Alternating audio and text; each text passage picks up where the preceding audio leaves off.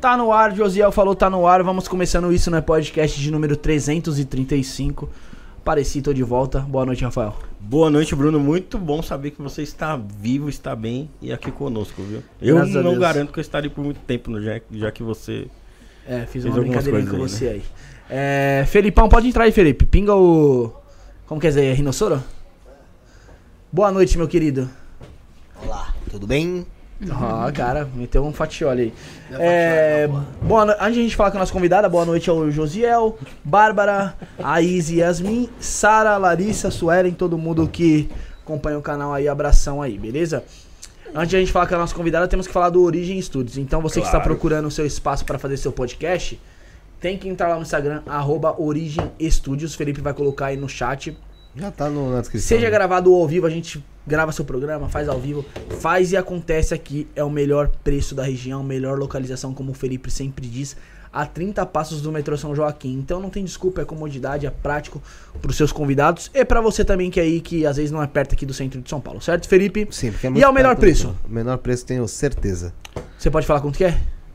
700 reais o cara faz duas horas de programa, uma vez por semana. Não tem Quatro me- programas no mês, então. quatro seria. programas no mês. Não Se a semana tiver cinco, aí são quatro programas no mês. São cinco, pô. aí, não, aí já não tenho culpa, né? Eu não fui eu que criei esse calendário, antigo calendário gregoriano. Então, entra lá no Instagram, arroba Origem Studios, Felipe já colocou. Coloca também o telefone, Felipe, que é o DDD 11 Ah, eu coloco. 97764 7222. Rafael, apresente a nossa convidada, deseja as boas-vindas aí, fala do que, que a gente vai bater um papo hoje aí pro pessoal. Ah, abraço pra Cariel também que tá no chat aí, começou o podcast na Can- Canalizando. Vamos lá. Canalize podcast É, lá, né? Canalize, aliás, né? desculpa, né? Hoje a gente vai fa- falar sobre Enoque e os Anjos Caídos com Danusa Ara. Seja bem-vinda.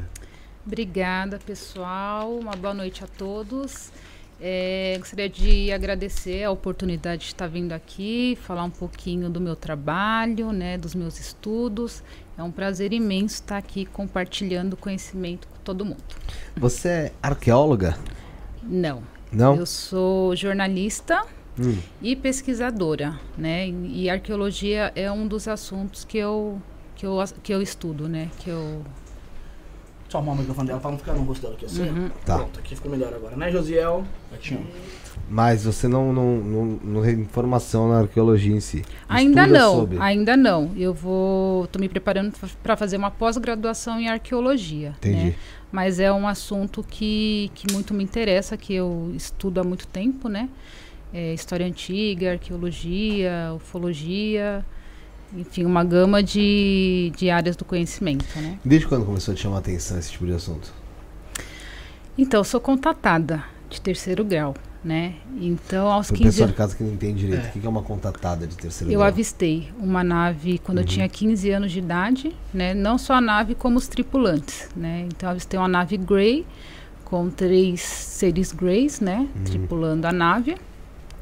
E isso mudou totalmente a minha forma de enxergar o mundo, né? Eu sempre fui muito curiosa. Então eu lembro assim de na adolescência o que eu gostava de fazer no final de semana era folhear a enciclopédia. Uhum. Naquela época não tinha Google. internet, não tinha Google, então eu ficava lá folheando a enciclopédia. Então sempre, é, sempre fui muito curiosa, né? Uhum. Então sempre quis saber de tudo.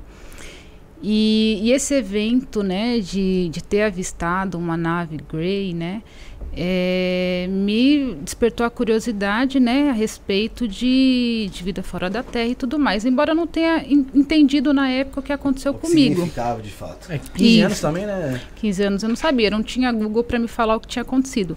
Eu vim entender o que aconteceu comigo cerca de 10, 11 anos depois, né? Com acesso ao YouTube, eu comecei a ver eh, que existiam outras pessoas que tinham passado me- pela mesma experiência que eu. Aí eu fui, foi onde eu comecei a estudar muito ufologia. Então a bagagem que eu carrego de ufologia é porque eu fui estudar o fenômeno para entender o que tinha acontecido comigo, né? Então eu tenho muito conhecimento da casuística, né? As pessoas sempre me perguntam: "Você é ufóloga?" Eu falo: "Gente, eu sou estudiosa de ufologia. Eu não sou ufóloga porque eu não, não é, eu não analiso material e eu não vou a campo. Sim. Então acho que para você ser um ufólogo você tem que fazer tudo completo, né? Mas eu tenho um, um- vasto conhecimento da ufologia, da ufologia como forma de entender o que tinha acontecido comigo, né? E aí eu acabei criando essa bagagem. E dentro da ufologia, eu fui pesquisando cada vez mais e cheguei no, no assunto dos alienígenas do passado, né? E aí fui pesquisar sobre os Anunnakis, né? Sobre os primeiros relatos de, de contato na antiguidade, né? Sobre é, os textos sumérios, os Anunnakis e tudo mais. E aí eu comecei a perceber diversas similaridades com a tradição dos textos judaicos cristãos, né? E em, em cima disso, o livro de Enoque é um do, dos livros, né, uma das obras que eu acabei tendo acesso por conta né, dessas pesquisas. Uhum. Né? Você acha que liga existe ligação da ufologia com as religiões formadas? Ou da, do, com, a ufologia, não do estudo, desculpa, mas de, é, de, de, não, de vida extraterrestre mesmo, né, Sim, na antiguidade, a, com as religiões formadas hoje em dia? As religiões foram é, estabelecidas, criadas por seres extraterrestres, como forma de, de controlar né, aquela raça recém-criada. Né, porque o que, que acontece? Existe aí uma possibilidade, uma hipótese muito grande né, de que o Homo sapiens seja o, o resultado de uma intervenção genética feita por seres extraterrestres do passado, uhum. né? E o que, que acontece? Você imagina esses seres vêm, fazem essa intervenção com o propósito de criar ali uma raça escrava por um tempo, e aí depois eles precisam deixar o planeta. E aí você vai deixar o planeta e você tem que deixar certas regras, né? E aí é onde surgem as religiões, né? E aí com o, o advento também, né? Que aí nessa época a gente vai ter também a, a questão dos anjos caídos, né? Que começam a ensinar coisas para a humanidade e aí a humanidade começa a ter acesso a informações muito precocemente, né? E, é, então surge a, a questão da religião como forma de colocar rédeas na humanidade, de colocar medo, né? Então surge uh, a ideia do mal, né? Da punição, do inferno, tem tudo origem com esses seres, né? Que queriam deixar mais ou menos a humanidade com com a com freios, né? Porque com rédeas ali. Com rédeas, exato. Falando sobre deidades mesmo ou sobre entidades de fato, você acredita que então, a, a, o que conta a história na Bíblia, onde Deus colocou Lúcifer para correr, né? E aí com ele acho que foi um terço né, dos, do, dos anjos. Você crê que na verdade eles vi, caem em terra como, como, uma, como forma extra, é, é alienígena? Ou eu estou viajando muito? Não, é isso ideia, mesmo. Uma ideia. É isso mesmo. É assim, é, o mais surpreendente é quando a gente pega os textos sumérios, eles falam dos deuses menores, que são os Igigues. Esses deuses menores foram criados pelos Anunnakis e se rebelaram contra os Anunnakis. E aí quando a gente fala seres, né, que foram criados por outros seres e que se, e que se rebelaram, a gente lembra de quem? Dos anjos. Então, é, a mitologia suméria, né, os textos sumérios, eles contam as, a mesma história, só que com nomes diferentes. Né? Então, enquanto a Bíblia dá nome é, de anjos, a mitologia suméria ela vai dar nome de Igigues, ou deuses menores. Né? E o que, que acontece?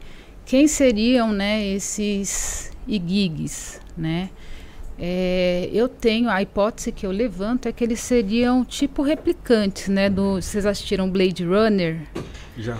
Então não, não tem tipo uma espécie de super soldado. Então esses seres, os Anunnakis, eles é, muito desenvolvidos tecnologicamente, teriam uma espécie de super soldados, né, que, é, que criaram como uma raça escrava mesmo, né, para fazer o trabalho para eles, né.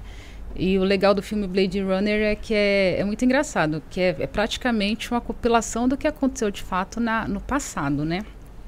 E aí o que, que acontece? É, esses gigs, eles não, eles eram todos, todo, todo registro que se tem é que eram todos do sexo masculino, então você não tinha do sexo feminino.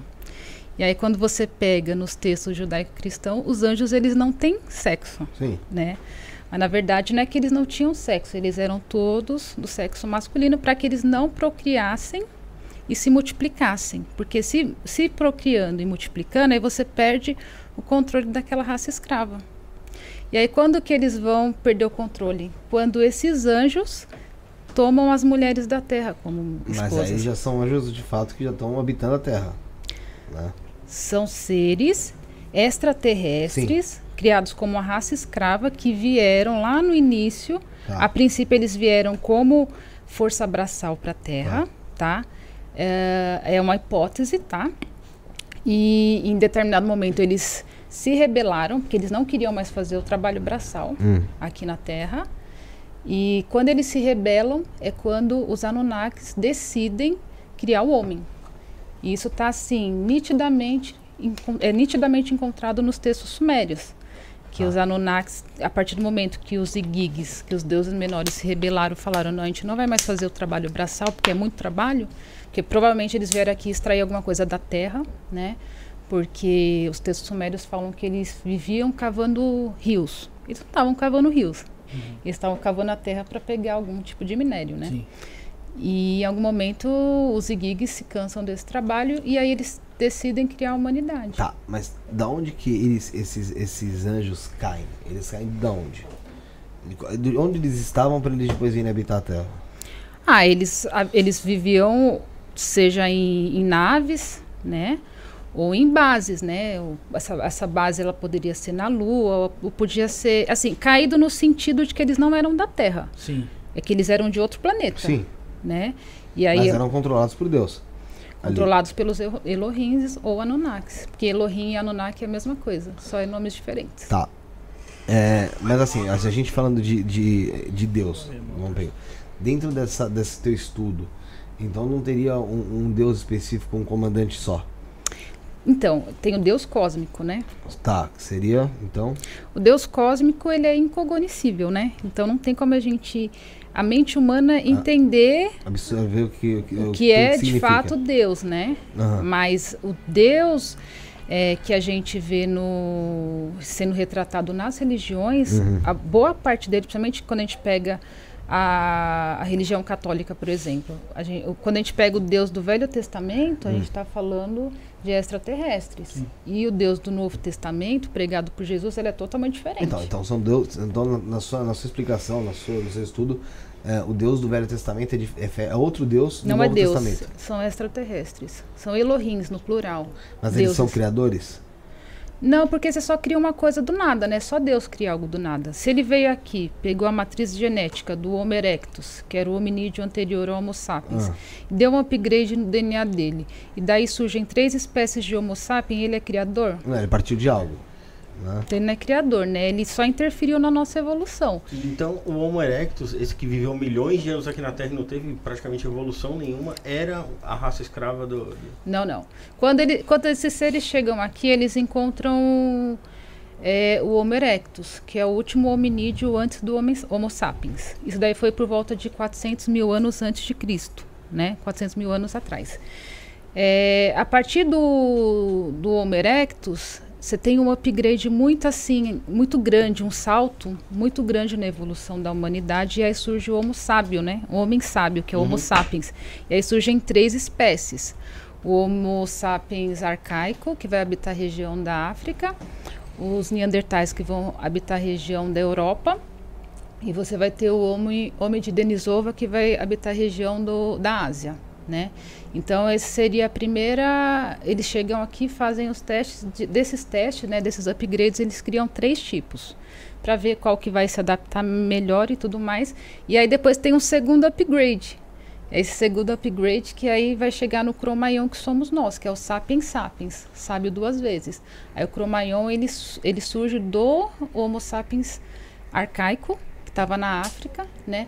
E aí ele sai se espalhando por todo o planeta. Como ele era mais avançado, automaticamente ele absorveu as demais raças, né? Aí fica só o Cromaion. Tendo em Não. vista. Vai lá, Rafa. O- Os neandertais eram, eram homens ali que eram mais fortes, né, do que o o Homo sapiens, né? Hum, Não, na verdade. né? Não, na verdade, o contrário, né? Porque o, o Cromaion, que é o Sapiens Sapiens, ele surge né, do Sapiens arcaico. Né? Então, a, a nossa. evo- evolução, ela tanto é que assim a gente vem do Erectus, depois Sapiens arcaico e depois surge o Cro-Magnon. O Cro-Magnon, como ele é Sapiens sapiens, ele acaba absorvendo os demais. Né? Tanto é que ele chega na Europa e aí os Neandertais somem. Mas não tem ali um embate direto entre os, os Então, a com- teoria é de que o, o, o Cro-Magnon teria dizimado os, Neandertais. né? é. Apesar deles serem. Eu, eu tinha visto algo deles serem fisicamente mais fortes, apesar do, do Homo sapiens ser mais desenvolvido. é, Não, não. não. Não, tanto é que eles sucumbem, né? É, na verdade, em pesquisas recentes, descobriu-se que houve acasalamento entre eles. Tinha Entendeu? Sim, então, tanto é que os europeus, eles têm 4% de DNA de, ne- Neandertal, de é. Neandertal, né? Só que, aí o que, que acontece? Aí vem bem na questão do racismo, né? Porque se a gente for ver, a raça mesmo superior, ela sai ali da África, né? Do Homo, do homo sapiens Sapiens arcaico arcaico. né? E ele acaba se é, prosperando em cima das demais raças, né? O Neandertal ele, ele já tinha aqueles traços mais europeus mesmo, tinha olhos mais claros, né, cabelo loiro, só que ele tinha o cérebro menos desenvolvido do que o próprio Homo sapiens arcaico, né? O, fica aberto, tá aberto o chat aí pro pessoal mandar pergunta, né? Quem tiver pergunta interessante, né, também. Tem aqui já, mano. É, porque Sim. é interessante, né, o pessoal mandar a, a pergunta, né? Em vez de criticar. Vamos lá, é. Ô Bruno, é, Tá, continuando o assunto mandar aqui. pergunta, mas como que eles fazem pra eles mandar? Aí você explica, você explica. Você Basta é o ele estar inscrito da assim que nem o meu gatinho Cristiano Virtman aí. É inscrito no canal, tá Esse mandando é sua bom, pergunta, tá mandando um abraço pra gente aí. Então basta você estar inscrito no nosso canal, você já consegue mandar sua pergunta. E se você quiser ajudar o canal, Pix 11 977 64 7222. Precisamos muito, certo, Felipe? Isso aí. Ou se não, Tá- através do Superchat. Tá na, no comentário fixado.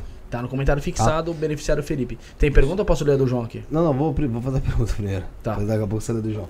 É, você tava falando so- sobre todo esse assunto. Você, dentro de alguma. Não sei se existe algum tipo de profecia, alguma coisa do tipo. Mas existe a possibilidade de mexerem novamente na nossa raça ou já mexeram de novo? Um upgrade no nosso é, DNA. De novo. Só. Não, porque hoje em dia é, a humanidade ela já ela é autossuficiente, né? Então a própria humanidade pode fazer isso. Hoje Sim. a gente já tem tecnologia para fazer um super soldado, Porque né? assim, muita muitas pessoas falam que hoje em dia as crianças nascem, já estão nascendo contra a mentalidade. Aquela história das, das crianças cristais. Já ouviu falar? É, aí já é a parte mais é, astral, né, da coisa, mais mística, né? Aí não seria um, eu não teria Não teria autoridade para. alienígena. Então, aí essa parte espiritual eu não tenho. Não, sim, mas não tem intervenção alienígena nisso. Você fala nessas crianças mais desenvolvidas, É, essas que estão por vir, assim, que dizem que estão fazendo. Hum, não sei dizer. Entendi. Eu acho que faz parte mesmo de uma evolução de consciência Hum. mesmo, né? E quando você disse que isso, boa parte das coisas estavam no, no eles- inscritas sumérios, né? É, como é que se houve o acesso a isso, né?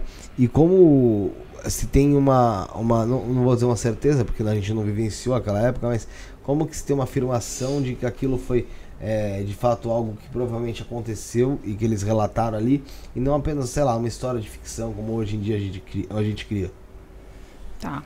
Então, o que, que acontece? É, as tábuas sumérias elas foram localizadas no ano de 1849, né, na região ali da, da Mesopotâmia, né? E, e aí foi encontrada na, na antiga biblioteca do Arsubanipal, né, que foi um rei ali da região da Síria, né? E, e aí foram encontradas cerca de 26 mil tábuas de argila, né? Então, era, foi, foi muitos registros, né? Coisa. E aí, o que, que acontece? Um, um professor né, da Nathaniel Schmidt, é, Nathaniel Schmidt, ele era professor de uma universidade batista lá de Nova York, e aí ele começou a estudar e traduzir essas tábuas, né? Imagine você de uma universidade batista, né, com viés cristão. Na hora que ele começou a estudar as tábuas, ele começou a ver uma similaridade muito grande com os textos judaico-cristãos. E aí ele começou a tornar isso público, né, quando ele começa a tornar isso público, ele simplesmente é desligado da universidade. Então ele foi boicotado, Sim. né? E, e aí esse assunto ele só volta a se tornar popular cerca de um século depois, né? Com acho que o que mais popularizou esse assunto foi o Zechariah Sitchin, né? Que é o, mais conhecido que fala sobre, sobre o assunto do, dos Anunnakis e dos textos sumérios, né? Então, e você falou assim, como que a gente vai saber se, serão se é real fato ou não, real, é. né? Aí a gente vai entrar na questão do que seria uma cosmogonia, né? Antes da gente chegar na cosmologia e na filosofia, né? O que que o homem primitivo fazia? Ele, ele queria entender, né? Como entender o cosmo, né? Entender o, o- a ordem da- das coisas. E como que ele fazia para explicar isso através das cosmogonias? As cosmogonias são o quê? São narrativas fantasiosas, fantásticas, né? Fantásticas, essa é a palavra. é, que buscam explicar a realidade através dos deuses, né? Que são os mitos. O mito, ele é uma mentira? Não. Por quê? Porque o mito foi a, a primeira forma que a, humanidade achou para explicar aquela realidade. Então, por mais que eles usem eh, coisas que muitas vezes são figurativas, ali tem um fundo de verdade, né? Então, foi a forma que eles encontraram para explicar a realidade.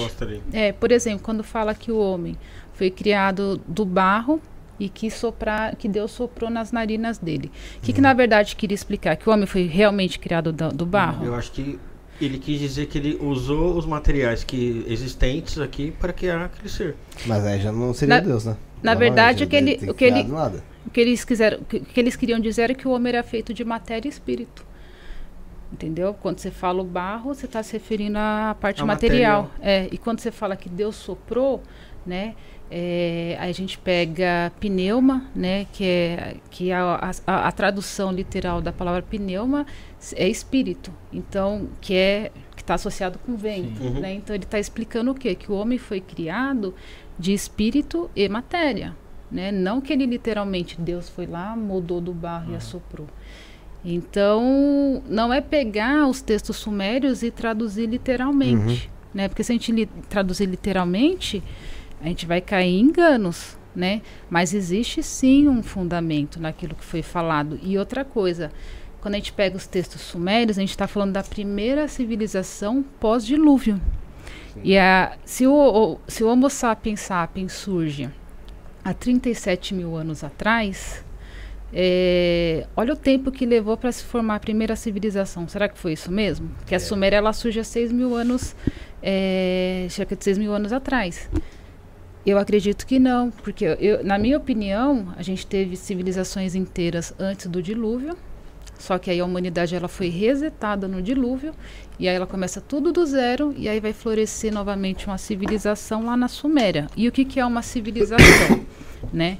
É, é quando várias pessoas se reúnem em um local, né, e decidem conviver ali naquela região, né, sobre um, sobre as mesmas leis, né, é, fazendo trocas, sem precisar é, ficar indo de canto em canto, igual os caçadores-coletores faziam antes, né?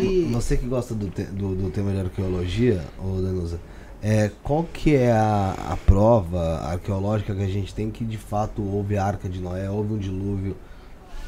Não, o dilúvio a gente já tem comprovações científicas de que houve grandes precipitações, né? Que houve uma elevação no, do nível do mar, Mas né? algo mundial, assim? Do planeta Sim. inteiro? Sim, mundial. A Na gente verdade, o que teve... Eu tinha, eu tinha em mente que se houve de fato um dilúvio, seria, seria colocado como se fosse uma parte regional. Até porque assim, a Bíblia, quando ela, é, boa parte dela é escrita justamente naquela parte ali da Mesopotâmia que você disse, né? Então eu acho que na- cabeça deles, como a gente, a, partir da hora que a gente não conhece algo, a gente talvez ache que nem exista.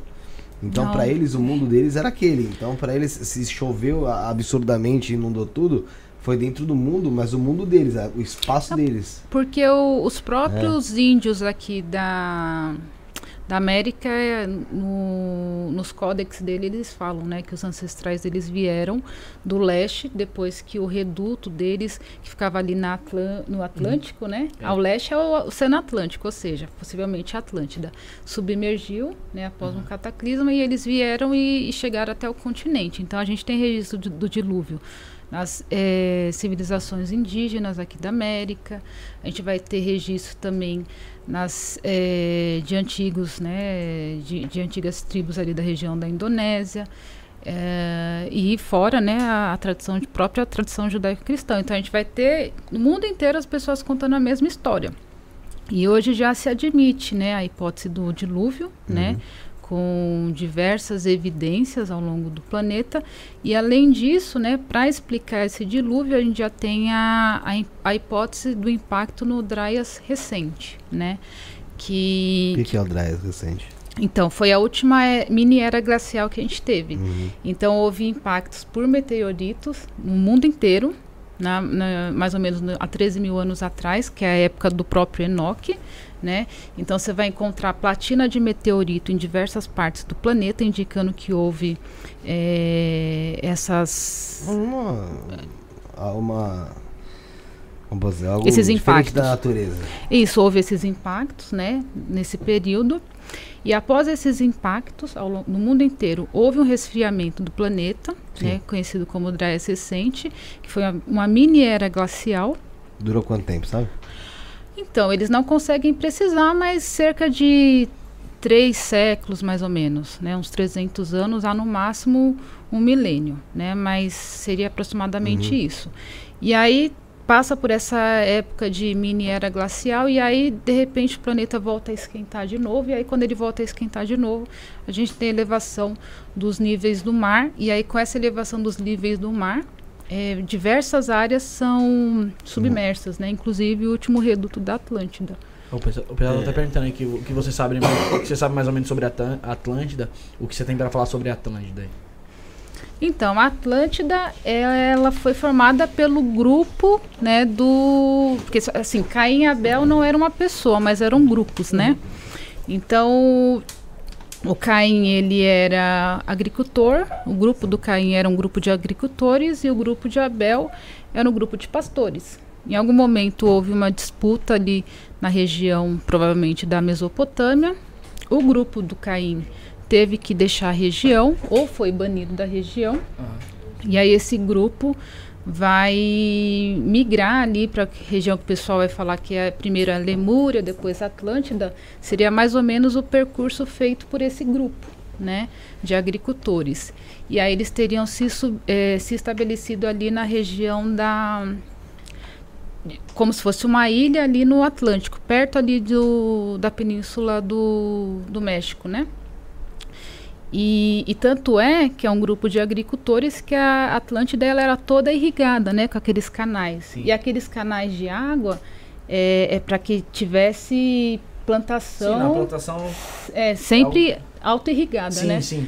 Então, e a gente tem também evidências disso. A própria região aqui da do norte ali da Amazônia, ela seria também uma, uma parte do, do que sobrou desse reduto da Atlântida, porque lá tem a. Eles encontram. Há uma teoria de que é bem aceita de que a, a nossa Atlântida. A nossa Atlântida, a nossa floresta amazônica ela teria sido toda plantada, Sim. que ela não é uma floresta natural. Então quem plantou? Agricultores, né? E também eles encontraram um tipo de adubo lá, que é o adubo é, preto do índio, que eles chamam, que é uma tecnologia tão avançada, tão avançada, que hoje a gente não consegue produzir aquele tipo de adubo que é encontrado lá na Amazônia. Caramba. É. Então a gente. É, quando, é muito tecnológico. E quando o pessoal fala dessas teorias de Ratanabá, então, você viu algum sentido? Então, o, o problema é a datação, né? Porque quando a gente pega 450 milhões de anos atrás, que eles falam que essa civilização existiu. Se criou, né? É, 450 milhões de anos atrás não tinha nem dinossauro, que dinossauro eles vão surgir há cerca de 200 milhões de anos atrás. 450 milhões de anos atrás, a vida na Terra ainda era aquática. A gente nem tinha virado réptil ainda. Então, assim, se existiu, né, primeiro que eles têm que mostrar uma comprovação geológica disso, datação em rochas ou algo do tipo. Tá, encontrou, conseguiu provar. Existe aqui uma intervenção nessa rocha que data de 450 milhões de anos. Então a gente tem que pensar na possibilidade de que de repente uma civilização extraterrestre esteve na região. Né, mas não era vida, provavelmente não era vida aqui da Terra mesmo, porque a vida da Terra ainda estava na água, né, nessa época. Rafael, é. boa noite, primeiramente. Boa noite, boa noite a Bárbara aí, que tá com a Bruno, gente. Boa noite, Rafa. Boa vai, noite, Danusa. Boa, boa noite, Felipe. Boa noite a todos. Vai dar uma participada com a gente, vai dar uma participada com a gente hoje aqui, ó. Tem, tem até o, ainda pra gente não fugir desse assunto aqui de registros e tal. Foi até uma pergunta que o Cristiano fez aqui, o Vítima. É, qual, qual o que eles deixaram no, no, no mundo como prova de sua presença? E o Alex, ele comenta até. É, se, fala, se fala muito que as pirâmides do Egito foi construído por forças. Não, for, não foram os humanos. Há a possibilidade de ter sido construído por, por algo fora da Terra, as pirâmides do Egito, na sua visão? Como, o que você pode me dizer sobre Pelos isso? Pelos anjos caídos, né? Os anjos caídos, eles não eram da Terra, né? E aí eles caem com muita informação vinda de outro planeta. Então eles ensinaram para a humanidade um monte de coisa, praticamente tudo ensinaram a fazer espadas, armaduras, a pintar o rosto, é, ensinaram a fazer aborto. Você estava falando para mim que até astrologia, né? Astrologia, é. astronomia, matemática, uh, tudo. tudo é, a, os segredos das ervas, os né? Das ervas. Por exemplo, a gente pega a questão da ayahuasca, né? A ayahuasca, ela só tem o efeito que tem com a combinação de duas raízes específicas Sim. em meio a centenas de milhares de raízes. E aí vão perguntar para esses povos originários como eles descobriram isso. Aí eles falam que, eram, que foram os espíritos dos ancestrais, né? Mas provavelmente foram os anjos caídos, né? Porque eles tinham conhecimento é, do poder das ervas, né? Das raízes. Então, provavelmente provavelmente isso daí já é uma informação que já vem de lá, né? E inclusive essa, essa perseguição que tem que teve ao longo dos anos as mulheres que mexiam com ervas e raízes vem daí, porque como eles ensinaram, né, para essas mulheres que eles tomaram como esposa os segredos das plantas, né? Então isso daí ficou estigmatizado desde lá, né? Porque tudo isso foi condenado na época pelos demais extraterrestres. Por quê? Porque a humanidade ela estava tá, recebendo informação de uma forma muito precoce. Uhum. É a mesma coisa que chegar hoje em dia e dar uma tecnologia pro para vamos supor para a Rússia e para os Estados Unidos Sim. e para outra galáxia. Eles vão acabar com o universo. Fácil, Entendeu? Fácil. Então a preocupação deles era essa. Pô, acabou de surgir a humanidade, né? E eles já estão tendo tudo isso de informação vai dar ruim, né? Uhum. E aí, provavelmente, é, esse, esse pró próprio impacto aí do Dress recente pode ter sido um evento natural, pode ter sido um, um evento proposital também, né? Como forma de conter aquele avanço precoce da humanidade, né? Quando você diz sobre uh, os anjos, quando a gente volta na história, e os Elohim, serafins, querubins e todas as ordens celestes, quando é, a gente olha também a chave de Enoch, a gente passa lá para trás para a criação. Como você disse, no início, no início, do início, houve esse entrosamento entre o ser humano e os extraterrestres, né? Quando não era ainda um ser humano pronto, completo. Uh, quando houve... É, você acredita que a gente passou, houve essa implementação extraterrestre ali no início ou isso perdura até os dias de hoje? Essas misturas, esses experimentos, essas um, tecnologias, essas novas realidades? Olha, na minha opinião, é, eles só conseguem, de certa forma, agirem. É, eu acredito que deve existir um, um, uma, uma, fiscalização intergaláctica, uhum. digamos assim. Uhum e, e em determinado momento eles foram obrigados a deixar a terra, né? Porque senão eles estariam até hoje aqui. Né? Então, acho que existe um controle disso. Eles foram descobertos e, e foram obrigados a deixar a terra. E no que eles foram obrigados a deixar que a terra, eles deixam as religiões como forma de controle daquela né, é, civilização recém-criada. Então, eu, na minha opinião, existe um, uma supervisão Né? Porque Ainda senão... essa supervisão desses irmãos mais velhos. Sim, seria assim, sim. né? Porque senão viraria festa, né? Sim. é. É verdade. E acredito também que possa ter algum tipo de, ah, pelo que eu entendi, de experimentos ainda que ah, possam haver ainda esse Ah, controle. sim. E se há o controle ainda, essa supervisão deles, eles É estão de- agindo e evoluindo Eu acho que mesmo junto. que, que tenha. Porque a partir do momento que a gente é uma criação deles também, então a nossa Eu- eu- evolução talvez implicaria na evolução deles. Eu acho que existem experimentos, por exemplo, a gente tem muito relato de, de hibridização através dos Greys, né? Mulheres que, homens também, que são levados e são forçados. Os homens, principalmente os homens, são forçados a terem relações com. Isso a gente tem muito Sim. caso na Uhum. Tem bastante na- gente De abduções, isso. né? E mulheres Sim. que são inseminadas, né? E depois eles vêm e levam o, o feto embora. Então tem muito caso disso, né? E são sempre relacionados aos Greys, né?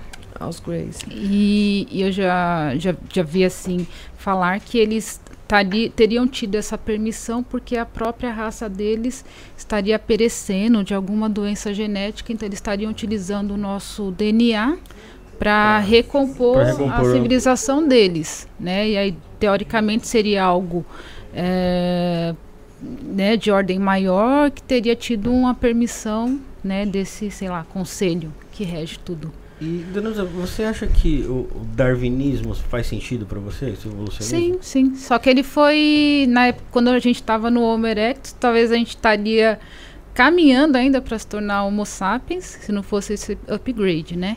Então a gente vinha evoluindo sim, né?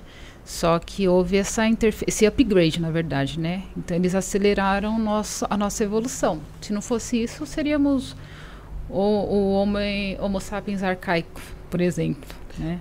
Eu vejo que, pelo darwinismo, até por, por observar mesmo, que é, as espécies evoluem conforme as necessidades ali, né? Eu acho que um negócio que foi essencial para a evolução do homem ali foi a comunicação, né? É, o fato de falar, de ser diferente, fez o homem dominar a- o planeta. Eu, acredito que seja por conta disso.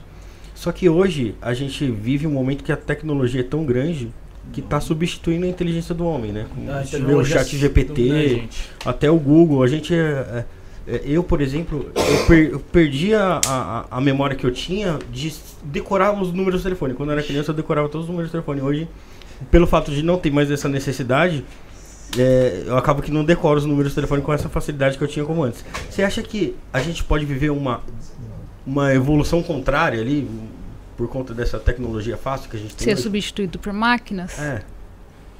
Ah, é um risco que a gente corre, né? É o grande É. medo da humanidade também, né? E assim, tem a, a teoria do grande filtro, né?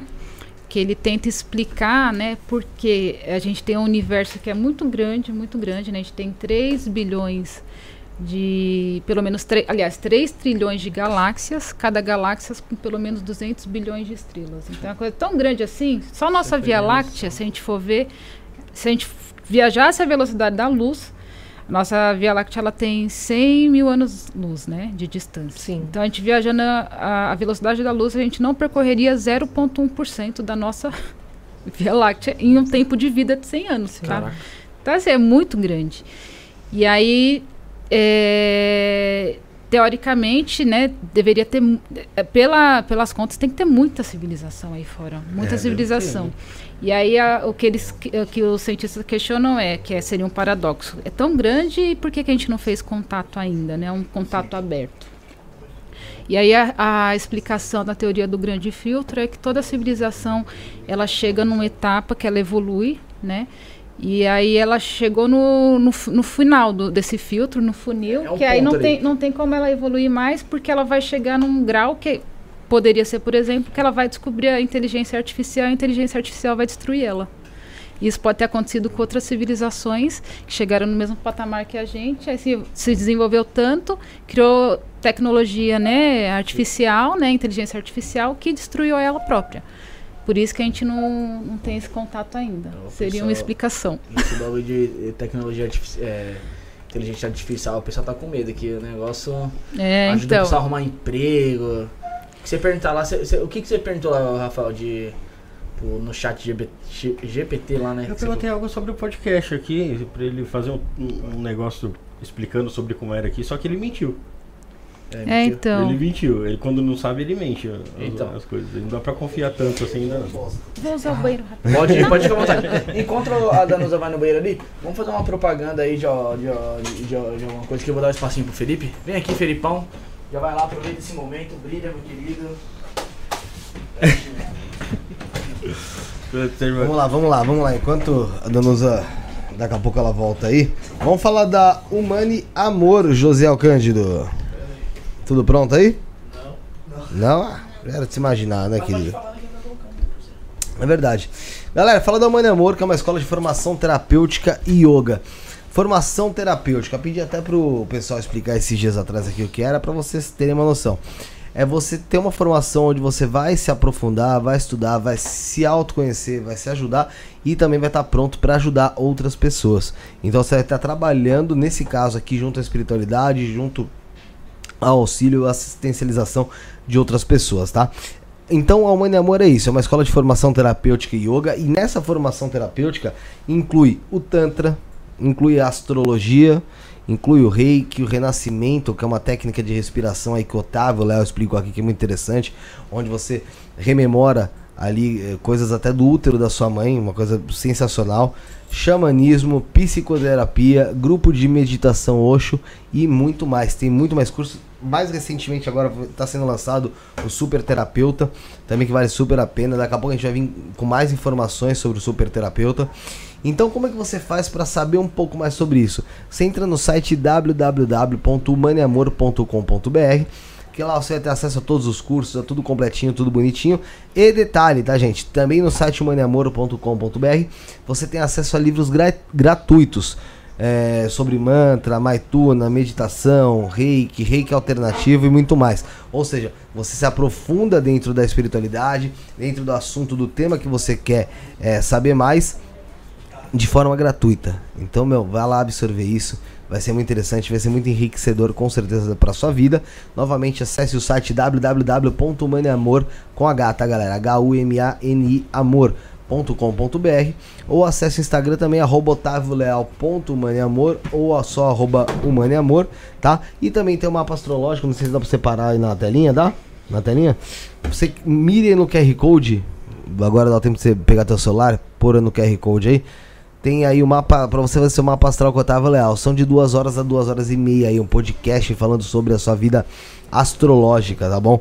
Você consegue entrar em contato através do 11 98366 8366 0100 11 98366 0100, tá? Você pode também presentear uma, qualquer pessoa com esse mapa astrológico, é sensacional. Ele revela suas missões aí no âmbito familiar, é, profissional, no amor, na saúde, espiritualidade, sexualidade. É muito interessante, muito legal. Novamente, é um podcast sobre a sua vida astrológica, tá bom? Então é isso aí, mandar um abraço pro nosso queridão Otávio Leal, um abraço, pra Abraço, ele, tamo Otavião. junto, obrigado, Otávio. Um abraço pra. Segue. É isso aí. Segue, Alfa. Vamos lá. Então, Danusa, é, outro, outro ponto que eu acho interessante também é quando Deus fala na Bíblia que ele criou o homem em sua imagem e semelhança. E com essa teoria da, da, da evolução, a gente pode manter isso? Essa, Sim, porque o- os Elohims, né, que é Deus no plural, né, é, Elohim é, significa deuses, né? Então, o- os Anunnakis, e como eles fizeram, como que eles fizeram esse upgrade? Usando a matriz genética deles também. Então, por isso que ele fala que o homem saiu à sua imagem e semelhança, porque foi utilizado o material genético deles para acelerar esse processo evolutivo, né? Então viria disso, né? Mas não o Deus cósmico, né? Não seria o Deus cósmico em si, né? Seria o- os Anunnakis, né? Só uma aqui. Sim. Quando você fala sobre criação, né, ah, o Deus criador, né, talvez esse Deus criador ele estaria criando as galáxias, ah, os universos, ele O estaria cósmico. somente ah, preocupado com essa criação e talvez você pensa que ele interferiria no na humanidade ou só está criando, porque tem essa Então- a, a- a parte onde o homem humanizou Deus, né? Ele não fica na criação, ele é dono somente da Terra e somente a gente existe. somos especiais. Somos especiais, só existe o planeta Terra, mais nada, entre Não. bilhões de galáxias comprovadas, só existe a gente com vida, mais nada. Então, é, quando entra nesse ponto, como que você pensa? É, ele é onisciente, onipresente, né? Uhum, Então, de certa forma, ele está vendo tudo o que está acontecendo, sim. né? E, por exemplo, quando a gente tem Jesus, né, é, que é o verbo que se faz carne, ele vem para a coisa é, ela é tão óbvia, né? Os deuses eles são tão diferentes do Velho Testamento e o do Novo Testamento que Jesus ele é condenado pelos judeus, né? Sim. Que pregavam o Velho Testamento. Jesus era judeu, né? Sim, judeu. Jesus né? era judeu e foi E- condenado pelos judeus. condenado pelos próprios judeus. Por quê? Porque os judeus esperavam um Messias é, que fosse libertar eles politicamente, né? Mas a libertação que, que Jesus trouxe é uma, uma libertação muito mais profunda, né? Você pensa que eh, o Deus que Jesus traz, né, a divindade que Jesus traz, é diferente o Novo Testamento do Antigo Testamento? Totalmente. Totalmente. É como se Jesus viesse é, explicar essa confusão que foi feita, né, no passado. Porque você, eu acho que esse fenômeno, né, de seres interferindo na, na evolução de civilizações e se colocando como deuses, né, é, de certa forma isso tem que ser reparado, né, pelo próprio Deus. Então, por isso que, como que Deus vai falar com o homem? Só tem uma forma, né? Ou através dos profetas, ou eles fazendo carne. E aí, quando Jesus vem, é, é o verbo que se faz carne, para dar palavra, né? Para esclarecer as coisas. Porque quando ele fala através de profetas, aí também né, ainda está sujeito à interpretação do homem, né? Sim. Entendi. Eu, eu mesmo vejo é, coisas no Antigo Testamento que eu vejo até como um absurdo. Talvez no contexto social de hoje, né? Sim, sim. Porque tem coisas Com lá que certeza, falam no que. contexto social de hoje. É, assim, é porque lá antigamente lá era, era normal ter escravidão, né? Por exemplo, é, açoitar escravos. Então tem coisas que É, na lei Deus mais forte permitia, total, que né? apoiava lá naquele, naquele Antigo Testamento que, poxa, Sim, sim. eu não sei. eu- e- As não sei. dez pragas que foram jogadas no Egito. O Deus cósmico faria isso? Esse Seria é- ciumento é. assim? Se o- exato, esse- ele ia se, se escolher, eleger um povo em detrimento de outro, se ele é o criador de todos. Sim. Mas, mas as 10 pragas foram lançadas justamente pelo povo que era aprisionado lá, né? É, Foi lançado para os egípcios, né? Sim, mas é porque eles aprisionavam o, o povo. Ainda que fosse, o Deus cósmico faria então, mas isso, aí né? que tá. Ele não queria, não ia talvez buscar uma justiça, uma igualdade, então eliminar essa possibilidade de uma pessoa ou de uma, uma Só que população uma das escravizar ou- pragas, é, uma das pragas era matar os, os primogênitos, né? Sim.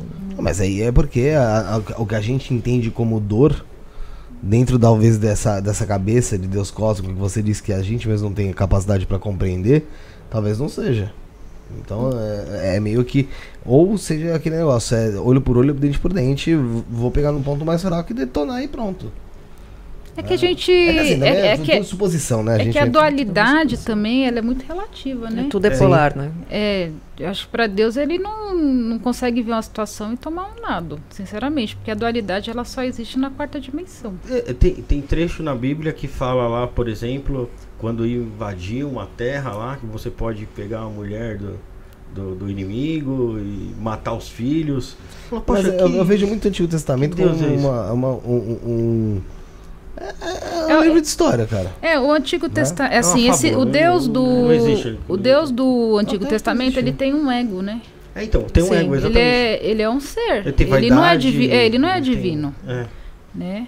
Ele Divi- divindade a bastante- gente vê na- nas atitudes que são pregadas por Jesus no É, Novo Jesus Testamento. é muito Sim, mais legal do Jesus- que Deus ali. se Jesus não- traz o amor, o perdão, Isso. a compaixão, o não julgamento com todos. E aí a gente pega é, a, contra, a, a contradição do Antigo para o Novo Testamento. O Deus do Antigo Testamento era um Deus que condenava as mulheres a serem apedrejadas por adultério. Enquanto Jesus foi lá e perdoou todo mundo. Ah, por isso que ela fala que, é do- que o Deus Sim. do Antigo Testamento e do Novo Testamento É, são, são dois diferentes. Mas no, no, no fundo, quando você olha o culto, é, é o mesmo culto que estão fazendo. Pode ser que a energia seja diferente.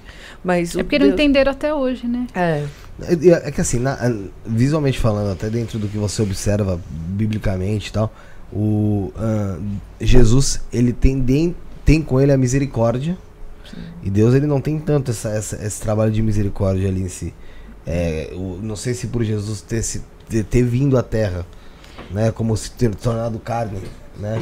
Ter entendido o que, que é o significado de ser um ser humano. Porque quando ele se torna ser humano, ele podia falhar dentro da história dele, da trajetória dele. Existia a possibilidade dele falhar. Claro, ele era homem, né? E ele seguiu e tal. Tanto que eu vi uma teoria muito interessante que dizem que quando Jesus, na verdade, foi pro, foi pro deserto, acho que foi 40 dias, 40, no- 40 dias lá no deserto, e foi tentado, foi tentado pelo diabo, que não foi uma aparição do diabo, não foi nada do tipo. Foi tipo, ele, como homem mesmo, Eu já li. tendo essa tentação Sim. carnal dele de, de sair daquilo ali. Ele vencendo. Entende? Ele E mesmo vencendo próprio, é, os próprios demônios então, internos. O próprio demônio interno, justamente. É porque não existe, nem existe demônio, né? Pra começar. Quando a gente pega os- as traduções originais do hebraico mesmo, é, Ra, Satã é o adversário, né? Então, essa questão de Deus não iria criar o próprio opositor, né? Uma antítese Então, na né? verdade, o, o que, que acontece? Essa questão de, de demônios, ela surge com os anjos caídos, né? E então são, eram pessoas, né? Os o adversário, o opositor de quem está contando a história pro Enoque. Né? O, o Enoque está recebendo a versão da, da, da boca do, dos próprios Anunnakis, né? E aí eles vão, lógico que quem- o adversário vai ser quem? Quem vai ser contra os princípios dele, né? E aí eles são colocados como seres, né?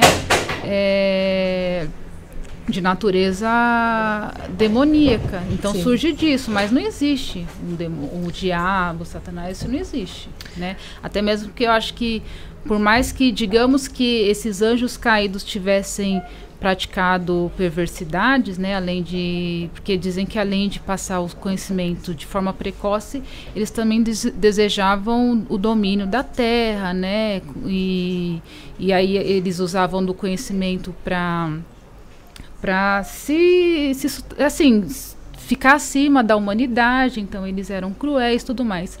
Sendo assim, digamos que de fato eles eram seres maus, né? E, e tinham intentos que não eram bacanas para a humanidade. Por mais que eles tivessem, tenham sido condenados a uma, a uma vida após a morte, vamos supor, a uma região umbralina, eu não acredito em condenação eterna, por exemplo. Inferno não É, faz sentido. É, o umbral, eu acho que é assim, todo ser que vai pra lá, um dia ele pode se regenerar. Então, esses caídos lá da, daquele passado, eles podem já ter se regenerado, já tá já até... passou, já tá em outra. É, outra E aí outra continuam visão, dando, outra dando pegada. esses nomes, entendeu? Uhum. Então, eu não acredito num ser que foi condenado eternamente, eu não acredito. Eu acho que existe o mal, sim, pessoas que optam pelo mal, porque o mal ele é uma natureza é, é, é natural mesmo da, da, da dualidade que a gente se encontra, né? Então, a partir do momento que a gente decide vir aqui para a quarta dimensão, a gente sabe dessa dualidade, né?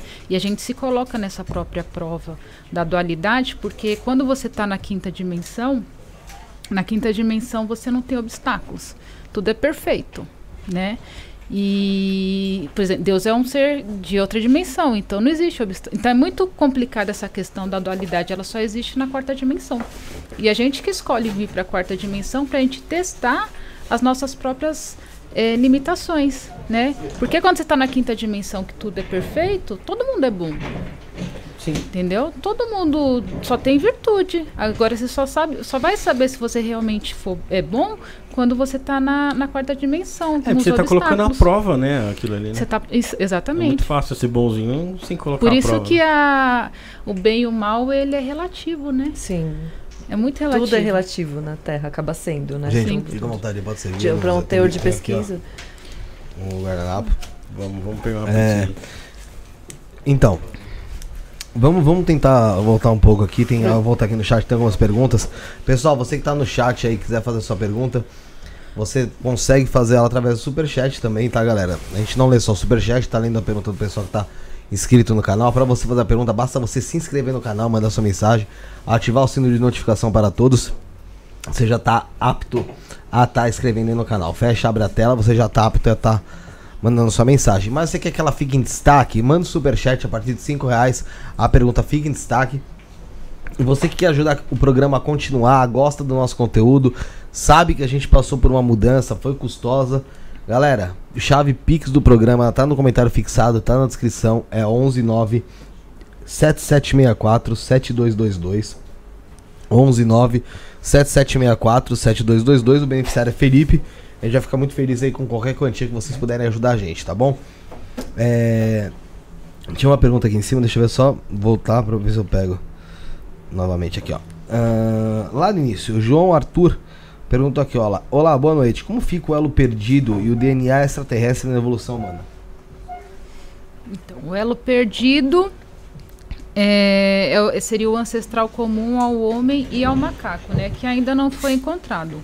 Pode ser que nunca encontre, porque não necessariamente isso daí- o elo perdido foi fossilizado, né?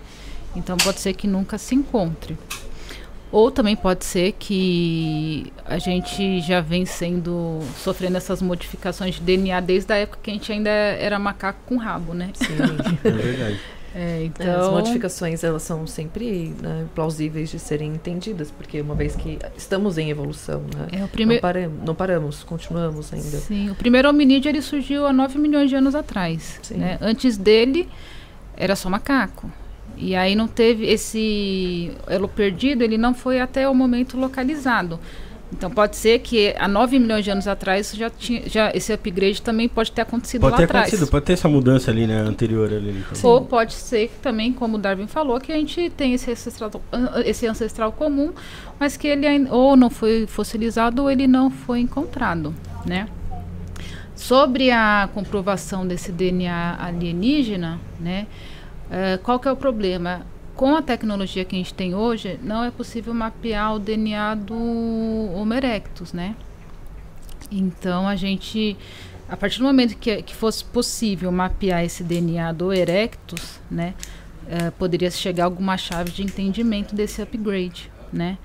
Eh, tem, um, tem os restos mortais da rainha Puabi, né, que inclusive ele está no Museu Britânico. De acordo com os textos sumérios, ela era descendente do Gilgamesh, né, que, que é o Nimrod da Bíblia, que fez a Torre de Babel. E o Nimrod, Gilgamesh, ele era filho de uma mulher Anunnaki, né? E se fizesse o mapeamento de DNA dela, pode ser que se encontre alguma chave aí, né? O Zachariah Sitchin tentou fazer isso, mas não conseguiu, morreu sem conseguir. Né? Quem sabe eu não consigo. É, tomara, É. né? Seria uma grande contribuição, enorme. O Paulo Henrique perguntou se o Deus do livro de Enoque é o mesmo do Antigo Testamento. É, o, o Enoque ele foi instruído pelos santos vigias, né, que são os anjos não caídos, né? No livro de Enoque aparece o ancião de dias, que seria o líder deles, né? Provavelmente um Anunnaki, né? Então é sim a, a mesma galera, né? Tanto é que o, o livro de Enoque ele vem também de uma da tradução judaica, né? O, o original dele ele foi escrito em aramaico, né? Ah, o mais antigo foi encontrado lá nos manuscritos do Mar Morto, né? Na caverna de Curã, datando aproximadamente de 200 anos antes de Cristo. Né? Esse é o, o livro de Enoque mais antigo. E aí, né? Uma coisa que é interessante falar. O livro de Enoque foi escrito por Enoque? Óbvio que não, porque Enoque ele viveu provavelmente por volta do, de 13 mil anos atrás, né? Só que como que eram transmitidos os livros antigamente? Tradição oral, né? Então era passado verbalmente, né? E aí quando se tem acesso à escrita, é quando a- o pessoal começa, né? Os escribas começam a passar isso para o papel, né? Então provavelmente o livro de Enoque era uma tradição oral judaica, né? Que foi sendo passada de geração em geração até chegar ali nos essênios, né? é, que essa versão mais antiga é dos essênios, e aí eles compilaram, né? E a tradução mais completa que a gente vai ter é o etíope, né? Que essa, inclusive esse da, do, do manuscrito do Mar Morto não foi encontrado completo. Então hoje em dia usa-se muito a versão etíope, que é uma versão traduzida desse, dessa versão dos essênios, né? Que foi encontrado Falando sobre essênio, eu li um- uma matéria que dizia que Jesus era essênio. Ele era judeu, mas ele participava É, junto ele- com os essênios. É, ele teria tido contato com os essênios, sim. Sim, Que, porque os essênios, na sua natureza, eles entravam e destruíam templos, né? Eles eram bastante rebeldes, revolucionários. é. O, o ev- último evangelho que foi descoberto foi dos essênios, né? E foi é o que a, a, a igreja não conseguiu pegar, não foi? É, então, o- esses apócrifos, né, do, da era cristã, eles já são mais, eh, não fazem parte de uma tradição oral mais antiga, né? Então já são tradições mais contemporâneas, né? Então, quando a gente fala, por exemplo, do livro de Enoque, é um livro que ele só não está no cânon né, bíblico porque ele fala do casamento dos anjos, né? Mas durante muito tempo ele era um livro cânon, fazia parte, né? Então o livro de Enoque não entra na Bíblia por causa justamente dessa, dessa relação dele ligar o os anjos a casarem. Isso, Tá porque uma o, eles é assim, o dogma, né, tanto dos judeus quanto do, do cristianismo é de que os anjos eles não se casam, né? Uhum. E só que aí o livro de Enoque deixa isso bem claro, que eles se casaram sim, tiveram filhos que foram os gigantes, né, da antiguidade. As Néfilis, né? Néfilis, né? Os Nefilins, isso. E, e aí a gente vai ter a própria Bíblia falando disso, né? Falando do que os Benai Elohims, Benai Elohims é nome dado a anjo. Várias partes da Bíblia tá lá Benai Elohim se referindo a anjo. E aí fala lá na Bíblia, literalmente em Gênesis 6, que os Benai Elohims, né, viram que as Benot Adão, ou seja, as filhas de Adão, eram belas e tomaram para si esposas. Né? Então tá muito nítido lá que é os anjos, né, tomando mulheres humanas, né, as filhas de Adão, como esposas. Aí eles tentam explicar, né, justificar esse trecho do Gênesis 6 como sendo o seguinte: não, ah, as filhas de Adão são a- as, as descendentes de Caim. E, e as filhas de. Aí os filhos de Deus, porque Benai e Elohim são filhos de Deus, né? Sim. são a descendência de Sete. E não faz sentido, porque está lá literal. Benai Elohim é, é utilizado em várias partes na Bíblia como anjo. Filhas de Adão. É, é nítido, senão eu falaria filhas de, de Caim. Concorda? Uhum. Tá lá, Benote Adão, as filhas de Adão. Ou seja, nós, né? Nós Sim. na Bíblia somos tidos como os filhos de Adão. Então é muito claro ali que está falando de pessoas terrestres e pessoas extraterrestres, né? Os anjos, né? E, e aí eles tentam justificar como, como sendo a descendência de Sete e Caim, uma, uma descendência é, abençoada e outra amaldiçoada, mas não é. E aí o livro de Enoque vai explicar detalhadamente essa história, tudo que aconteceu, né? Que, que eles não só tomaram mulheres como esposas, como ensinaram diversas coisas à humanidade, né? E, e que isso foi condenado, né? E por que foi condenado? E tem uma parte que é muito interessante, né? Que assim, é, que falou que, é, aqui no livro de Enoque fala que eles começaram a passar um monte, fazer um monte de atrocidades, passando informações de coisas que eram feitas no céu para os humanos. Aham. Ué, então no céu pode e na Aqui não terra não pode, pode. é. Não. Porque desse filtro, tá ligado? Exato. Então, assim, será. Qual que é o problema? O problema, na verdade, é que a humanidade era muito recente. Não podia estar recebendo aquele tipo de informação. Tava novinha ainda pra. Tipo, recém-nascida pra receber tanta informação que. É igual o exemplo que eu dei, a mesma coisa que dá tecnologia de ir para outra galáxia para os Estados Unidos e para a Rússia. Ah, vai não dá. destruir. Hoje o ser humano.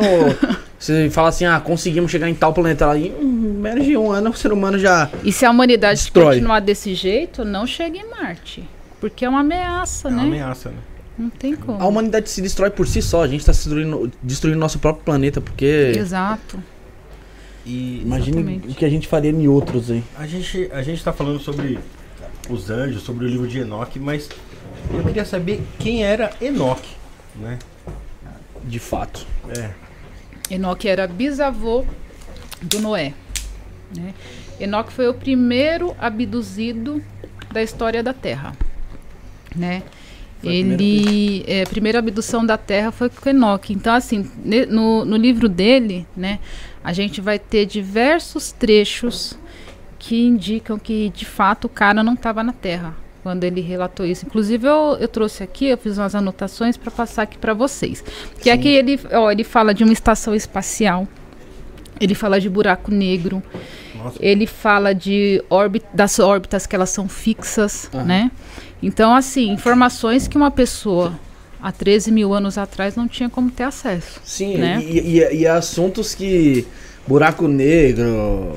Vou pegar a parte é, é do- do- agora, a né? deles. É, não, falei, é o pessoal agora que tá Buraco negro mas- mesmo, por exemplo, é, é um negócio que foi é, é, que foi comprovado há pouco tempo, né? Era teoria só sim, ainda, né? sim. Agora eu vou falar a parte do buraco negro que é impressionante, Pode né? falar, com vontade. Ó, aqui em Enoque 21 ele fala o seguinte, né? Ele tá no, viajando pelo espaço e aí ele fala, ó, lá também vi sete estrelas do céu amarradas juntas, semelhante a grandes montanhas e semelhantes ao fogo fervente. É, exclamei, por que espécie de crimes elas foram amarradas e por que foram removidas do seu lugar, da sua órbita? Então Uriel, um dos santos anjos que estavam comigo, respondeu: Estas são aquelas estrelas que transgrediram o mandamento do Altíssimo Deus e estão aqui amarradas até que o número infinito de dias dos seus crimes esteja completo. Ou seja, o buraco negro ele não aprisiona as estrelas? Sim. E aí tem mais um detalhe aqui, ó, também é falando no mesmo local. Nas colunas do céu vi fogos, os quais desciam sem número, porém nem alto nem no profundo. Sobre essas fontes também percebi um lugar onde não havia firmamento do céu acima dele, nem o sólido do chão abaixo. Nem havia água acima, nem nada no vento, mas o lugar era desolado. Ou seja, buraco negro, não tem nada. Não tem em cima, não tem embaixo. Né? A gravidade é tão forte que não existe nada lá dentro, né? Então aqui e absorve, né, puxa as estrelas. Quando a estrela não, não escapa da gravidade do buraco negro, adeus estrela, ela é engolida. Né? Então aqui está descrevendo o fenômeno do buraco negro. Aí tem a questão da, da estação espacial também, Sim. que eu separei aqui para vocês. Quer ver? Foi nos pontos que você deixou anotado aí, né? Sim, sim. Já no. Esse dia Marco falava alguma coisa, ó. Fica à vontade. Enquanto isso, pessoal, vai deixando um like aí na live aí. A audiência tá, tá boa aí pro sabadão, Rafael. Tá, Só tá vai deixando um like e vai compartilhando. Pode falar, Dana. Então, a parte da estação espacial, ó. Eles elevaram-me. Tá bom aqui o microfone? Tá bom, tá, tá bom. Eles elevaram-me no alto céu. Eu prossegui até que cheguei próximo de um muro construído com pedras de cristal, ou seja, um muro transparente, né? Uma chama de fogo vibrante rodeou-me, a qual começou a golpear-me com terror. Nessa chama de fogo eu entrei, ou seja, uma porta com luz, provavelmente, né? É, Aproximei-me de uma espaçosa habitação, também construída com pedras de cristal, provavelmente um domo, né, de vidro, algo do tipo. Seus muros, bem como o pavimento, eram formados de pedra de cristal e cristal também era seu piso. Seu telhado tinha aparência de estrelas agitadas, né, algum tipo de iluminação Uhum. e brilhos de relâmpago. E entre eles havia querubins de fogo no céu tempestuoso. Uma chama queimava ao redor dos muros. Então, talvez toda vez que falei chama, na minha opinião, são luzes, porque É, é, é como eles conseguem pra- descrever o aquilo. que- ali, o que porque eles- não existia Sim. energia, né? É, o que, eles, o que eles viam de longe, geralmente eles chamavam com, assim, ó, Fogo. algum luminoso fogo, chama, essas paradas. E aí ele fala aqui, ó, quando entrei nesta habitação, olha que interessante, ela era quente como fogo e frio como gelo. Na minha opinião, ele está descrevendo um ar condicionado. Sim. Porque é uma pessoa que vivia numa região desértica, de repente está num lugar que ele não sente nem frio nem calor. Aham. Então provavelmente era um, um ar condicionado, né? Porque co- como que um lugar é, é quente e frio ao mesmo tempo, né? É complicado. É. E finalizando aqui, ó, nenhum traço de encanto de vida havia lá, ou seja, não devia ter planta nem nada do tipo, porque era uma estação espacial, né? E aí ele fala que ficou, né, com, com muito medo. Então aqui, na minha opinião, é a Isso foi- descrição de uma estação Isso daí espacial. é, é, Da- foram, a- foram o, o que ele trouxe após a primeira, primeira abdu- a abdução dele. Ele foi levado diversas vezes, tanto é que ele não conheceu a morte, né? Aos 365 anos, é, eles falam que ele foi arrebatado, Deus o tomou para que ele não visse a morte. Na verdade, ele foi, antes de morrer, ele foi levado para outro planeta e provavelmente foi sepultado por lá. Tem, tem até tem até uma pergunta do Rodrigo aqui. É, ele mandou um superchat, então façam como o Rodrigo aí. Mande seu superchat, sua pergunta fica em destaque. ou se não, através do Pix. DDD 11 97764 7222. Enoque, o homem que não morreu e o primeiro homem a ser abduzido aqui na Terra, né? Primeiro abduzido, exato. Ela, ele pergunta assim, ó, qual a visão, ou barra opinião dela, da, da Danusa, né?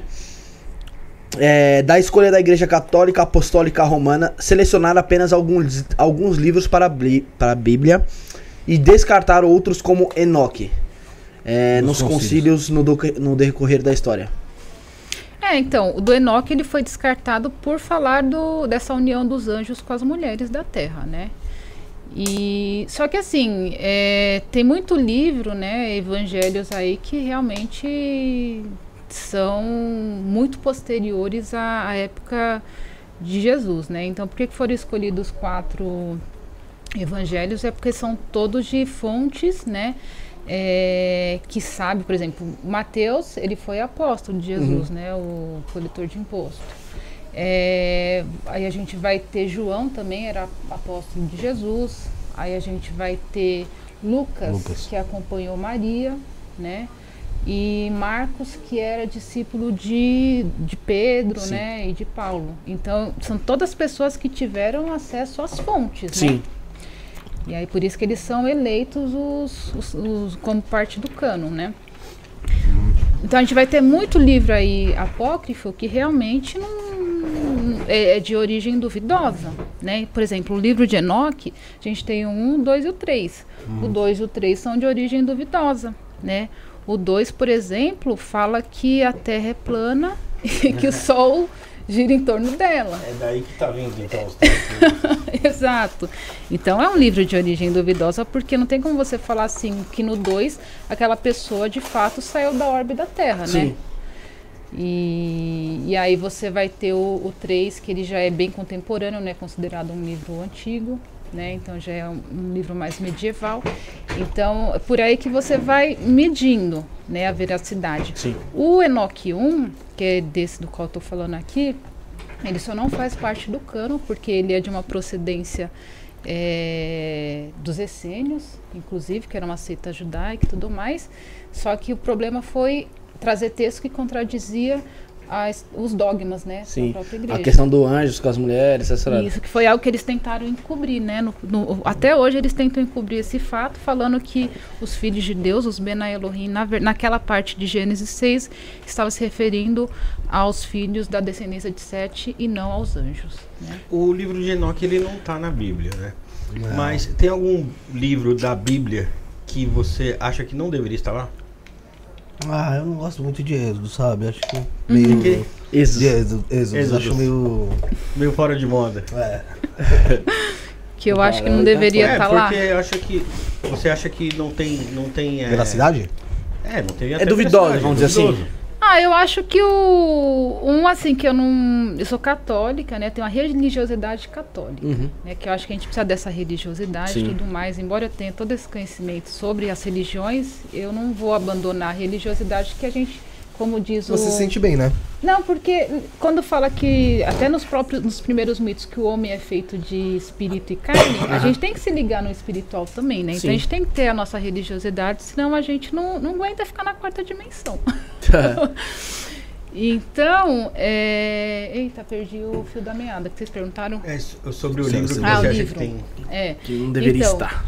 Por exemplo, a- as epístolas de Paulo, né? Paulo, eu acho que a pregação dele é totalmente contrária de Jesus, né? Paulo ele é machista, né? Ele é homofóbico e assim não tem muito a ver com que Vocês acabam atribuindo até a Jesus o que Paulo fala. exatamente isso acontece Uhum. muito. Né? Uhum. Aí fala assim, ah, porque o Jesus, ah, mas está no Novo Testamento, tá? Mas está no Novo Testamento pela boca de Paulo, não de Jesus, entendeu? Então eu acho que eu tiraria as epístolas de Paulo.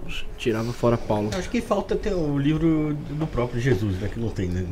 É, mas é. É que eu acho- é que a obra dele foi em, foi em terra, Foi né? ativo, Foi, foi foi, a- ati- ati- ativa, foi- né? é, não foi foi- pensando Foi na numa prática, né? posterioridade. É. Mas se fosse pensando numa posterioridade mesmo, talvez não tivesse saído tão bom como saiu. Pode ficar à vontade. Gente, vamos falar do templo, vamos falar da Vinacha aqui, ô José? Bora! Então, beleza. Já que a gente falou de religiosidade. Dá um tempo pra Danusa, se ela quiser comer alguma coisa, ir no banheiro, Banheiro, fica à vontade. Posso comer uma pizza? Pode, fica à Pode, vontade, é toda sua aqui. Tem de calabresa também, não sei se você prefere de calabresa. Vegetariana. Ah, vegetariana? Então. Vai, tá vendo? Falei Feliz, mano, não oferece calabresa, é a primeira coisa que eu faço. Oferece calabresa. Vamos lá. Uh, Ziel, bora falar do Templo Avinash, mandar já de antemão um abraço e um beijo pra mestra Avinash, pro mestre Caveira. O Templo Avinash é um templo luciferiano de Quimbanda e Goécia, tá? Pra quem quiser entender um pouco mais do que se trata isso, procura no, no próprio YouTube mesmo, Templo Avinash, é A-V-I-N-A-S-H, tá na nossa descrição.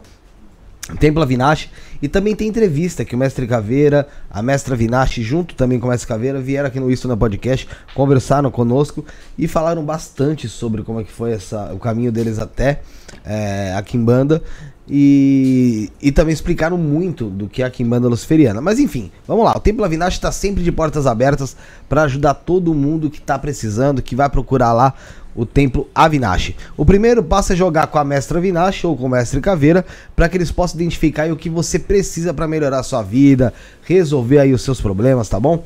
Tem também lá o Oráculo de Kimbanda Luciferiana, que é um jogo em que Lúcifer, deuses luciferianos, Exus, Pombogiras, Malandros e outras entidades respondem, inclusive os guias espirituais até do próprio consulente, tá? Por isso, ele é o jogo mais procurado da casa. Praticamente qualquer pergunta pode ser respondida nesse oráculo. Se a pessoa tiver necessidade de fazer algo para orixás, ele vai apontar e aí então é necessário jogar os búzios também para saber o que tem que ser feito. Aproveite todas as orientações do oráculo, mude a sua vida, entre em contato com o WhatsApp do templo, esclare esclareça suas dúvidas, tá aí na nossa descrição, é o 21 96782 5911, 21 96782 5911. E acesse o site do templo, que está bem completo e tem muitas informações importantes que podem ajudar você.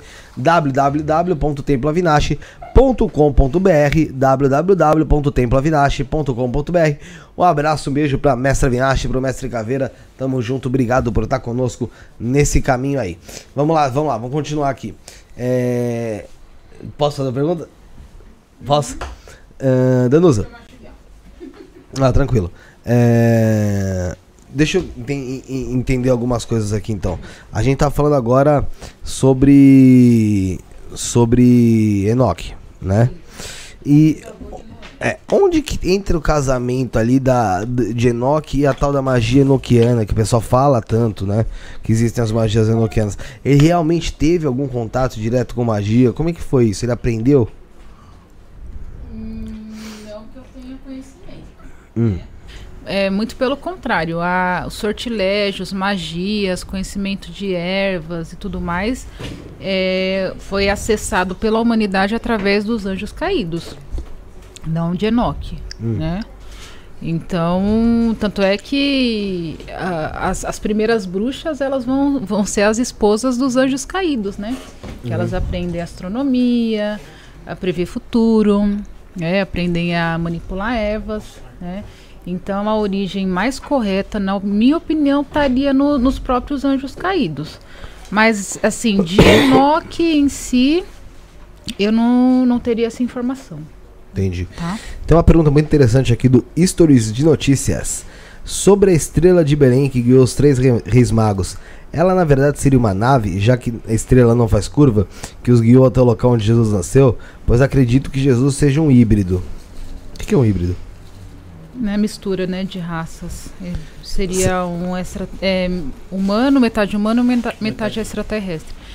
Então, é, esses seres, né, de esses Anunnakis, né, que foram eles que revelaram.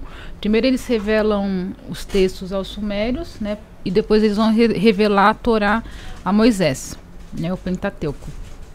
São muito semelhantes, né? E falar, ah, mas o, os textos judaicos se inspiraram né, nos textos sumérios, na verdade foi revelado do, aos dois, né, tanto uhum. aos sumérios quanto aos hebreus, por essa civilização de Anunnakis. Tá? Então, a Torá, por exemplo, é a versão mais moderna que a gente tem dessa revelação, mais recente. E a Torá está toda codificada, com eventos que ainda vão acontecer. Então, a gente tem diversos eventos que foram codificados na Torá. Por exemplo, o assassinato do Kennedy está lá no mesmo texto da Torá. Você consegue codificar o nome do Kennedy, o nome do assassino dele, é, a data do evento. Nossa. Tudo na Torá. Então esses seres, eles são tão evoluídos que eles têm conhecimentos até de, de, de fatos que ainda vão acontecer. Tamanha a tecnologia deles. E, e, provavelmente, né, eles tinham é, esse conhecimento de que na época que Jesus nasceu, né, ali nasceria alguma pessoa que ia mudar totalmente a humanidade. De alguma forma, eles tinham esse conhecimento. Eles podem ter vindo ver com os próprios olhos, algo do tipo. E, Dano, você acha que a gente pode usar essas informações para contribuir com a evolução do, do ser humano ainda hoje? Sim, sem sombra de dúvida, né? Jesus fala, conhecer a verdade, a verdade vos libertará, né? Agora, assim, pela pergunta da Estrela de Belém, só para não perder um pouquinho o fio da meada, Uhum. é, é que assim, as pessoas. A gente não pode querer atribuir tudo da Bíblia a evento ufológico, né? Porque se for assim, então não, não existe algo além disso aqui, né? Então eu acho que a Bíblia a gente pode separar entre eventos ufológicos e eventos extradimensionais, né? Extradimensionais são todos eventos que são de ordem divina, né? Então, por exemplo, o fenômeno do Cristo, na minha opinião, é um fenômeno extradimensional, né? A própria concepção dele, que falam, ah, foi uma intervenção alienígena, né? Que fez uma inseminação em Maria e tudo mais. Na minha opinião, não, porque se Deus, o criador de tudo, Deus cósmico, ele criou tudo, ele é, ele é capaz até de se autofecundar, né? É, não ele não precisa de uma inseminação artificial, ele se autofecunda, né? Ele é Deus. Então a gente tem que, bom, pelo menos eu separo entre sempre em duas categorias, né? É, fenômenos extradimensionais e fenômenos ufológicos. Ô, ô, ô Danusa, dá uma pergunta aqui, o IU ILTT da YW, deve ser filho, mais um filho do Elon Musk, fazendo uma pergunta aqui. Ele perguntou se os anjos caídos morreram no dilúvio, né? A gente tá falando sobre tanta coisa aqui, tem muita coisa que às vezes até você já respondeu e eu Sim. não, não, não, não acabei não me atentando. Mas assim, é, sendo anjo, o anjo ele, ele tem. Ele morre, o anjo morre, vamos- os anjos de Deus, que estão com Deus, eles morrem, ou quando esses anjos vieram pra terra, quando caídos, eles acabaram perdendo essa, essa, esse poder da imorta- imortalidade. Não, existem seres extradimensionais, que são seres lá da quinta dimensão. A gente tem o Deus cósmico e os seres da, da, da- extradimensionais, que são é, chamam de anjo, outros chamam de mentores, outros chamam de guias. Esses aí não tem matéria. Quando a gente fala dos anjos caídos, a gente está se falando de extraterrestres Uhum. ligados aos Anunnakis. Então, é outra natureza. Entendeu? Então, e esses anjos caídos, boa parte deles morreram no, no dilúvio, né? É, porque ela pergunta se morreu no dilúvio mesmo. Sim, só que teve sobreviventes, né? Porque a gente vai ter, por exemplo, diversos registros de gigantes na, na Bíblia, né? Depois você vê Davi, né? Lutou com Golias. Aí tinha o rei Og também, que tinha cerca de 3 a 4 metros de altura. Tudo sobrevivente, tudo descendente dos Nefilins, né? Só então que- alguma, algum pessoal sobreviveu. Que, por que, que a gente não encontra vestígios desses gigantes hoje? Como a gente encontra. até- Encontra. Encontra? É, mas é encobertado, né? Acobertado, né? O... A gente teve muito caso de gigantes sendo encontrados na... nos Estados Unidos, né? Que são os gigantes ruivos de seis dedos. Então, esses casos de diversos, diversas ossadas que foram encontradas nos Estados Unidos foram todas noticiadas pelo New York Times entre o final do século XIX e o início do século XX, né? A gente tem o- os gigantes foram encontrados na caverna Lovelock, foram levados para um museu lá da região, foram expostos durante um período, depois simplesmente pegaram aquelas ossadas e enterraram, tiraram lá do museu. Por quê? Porque contradizia a teoria vigente, né? Então teria que reexplicar muita coisa. Né? Então, quando, eles não, quando a ciência não consegue explicar determinados fenômenos, eles acobertam. Né? Então, a gente tem di- diversos casos de aparecimento de ossadas de gigante nos Estados Unidos. Né? Que seria, teria sido o último reduto deles aqui na Terra. Entendi. Uma outra pergunta do Rodrigo, também mandou um superchat ajudando o canal. Obrigado, Rodrigo. Algumas vertentes acreditam que Enoque tenha se tornado o anjo Metatron, o escriba de Deus. É uma hipótese que teria fundamento ou não? É, os cabalistas falam que ele se tornou o anjo Metatron, né? Hum. Aí já. Aí, de- é, também ele seria o Metatron, ele também seria o Hermes Trismegistus do Egito, né? É, seria também o, o deus Hermes do- dos gregos, né? Então sempre vinculado à sabedoria.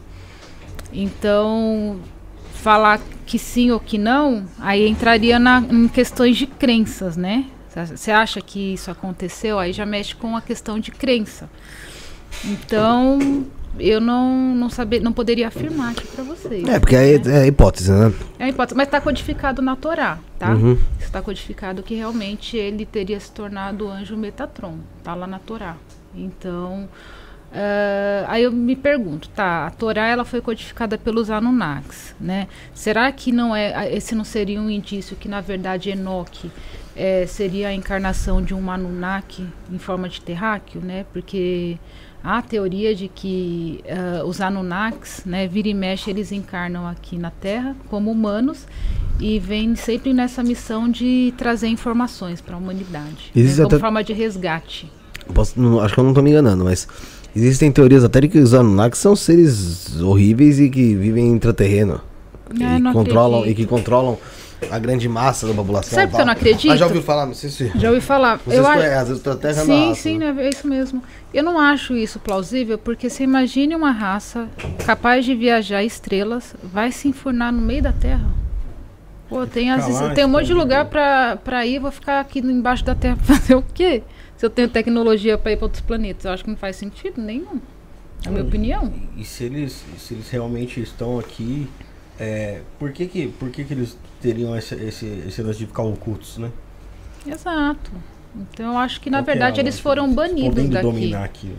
Eu acho que eles foram banidos. Não, mas teoricamente já é dominado. A teoria é essa. Já é dominado. Eu acho que essa, a dominação, que eu- o que, que eles fizeram, tá? É, eles deixaram, antes de partir, né, os primeiros reinados foram dados aqui na Terra por eles. E eram sempre a descendência deles, né? Então, a forma in- indireta de continuar mantendo o controle sobre a Terra. Então, eles deixaram a descendência deles, tanto é que isso é conhecido como sangue azul, né? A pessoa, quando é da realeza, ele tem o sangue azul. Ah, por que, que é sangue azul? Porque ah, o, o homem ele é, é sempre relacionado ao vermelho, né? Então a, a tradução de Adão ele vai ter algumas raízes, né, lá na tradução que remete ao vermelho. E o sangue azul, né, seria o que relacionado ao céu, né? O céu não é azul. Então os- as pessoas de sangue azul seriam aquelas que tinham uma consanguinidade com seres relacionados ao céu, né? Então daí que vem essa origem de, de linhagem, né, do, das realezas, de, de manter o sangue azul por conta disso, né? Então, inclusive me fizeram uma pergunta no meu Instagram, vou responder essa aqui, né? Uhum.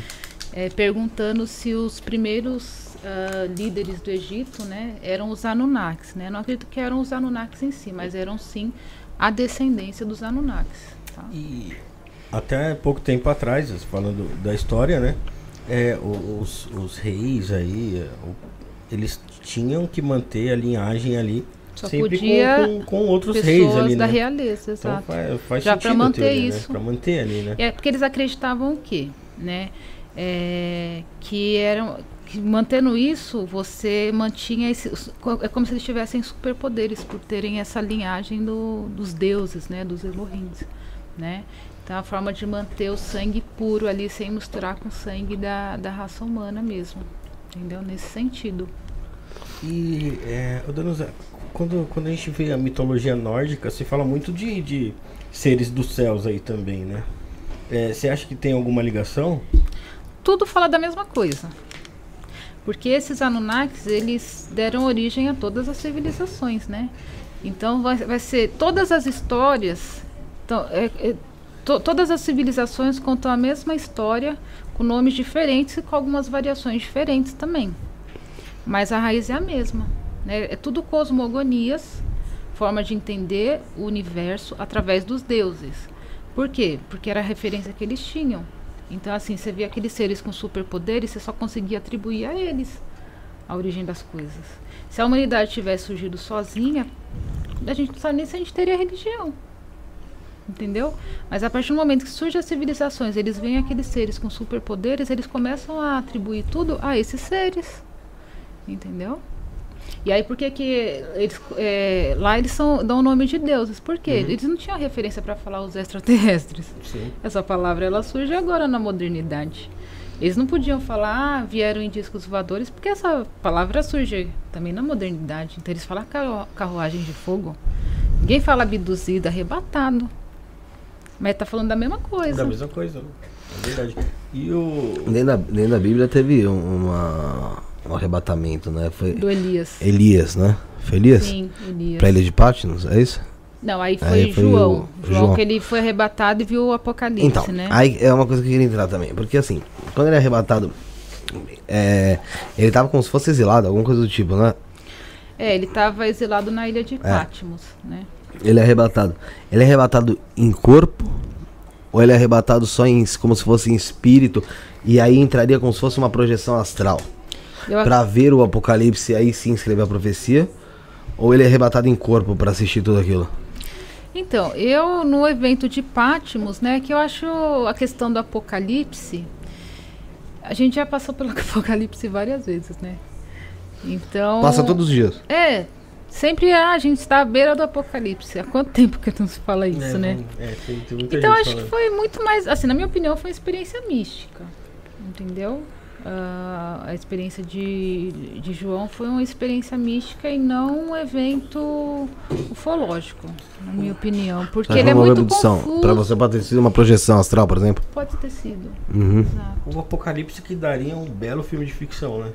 Sim. Seria bem legal, né? É que na verdade o Apocalipse eu acho que ele é muito interpretativo, né? Acho que ele não. é- Eu não, não consigo entender, eu não consigo entender o Apocalipse como que tá ali de fato, assim, é, a pé da letra. Eu É. usei ele na, no meu livro, que é uma ficção, né? Então eu usei Uhum. elementos dele para encaixar num. Pode, numa- pode falar dele até. Ah, você pode até sim. explicar que tá aqui, ó. Vamos lá. Esse aqui é o exemplar que eu trouxe pro pessoal aqui. Levanta um pouquinho. Aqui? É isso, levanta mais um pouquinho. Aí tá bom. Tá bom. Aqui. Pegou legal. Pegou?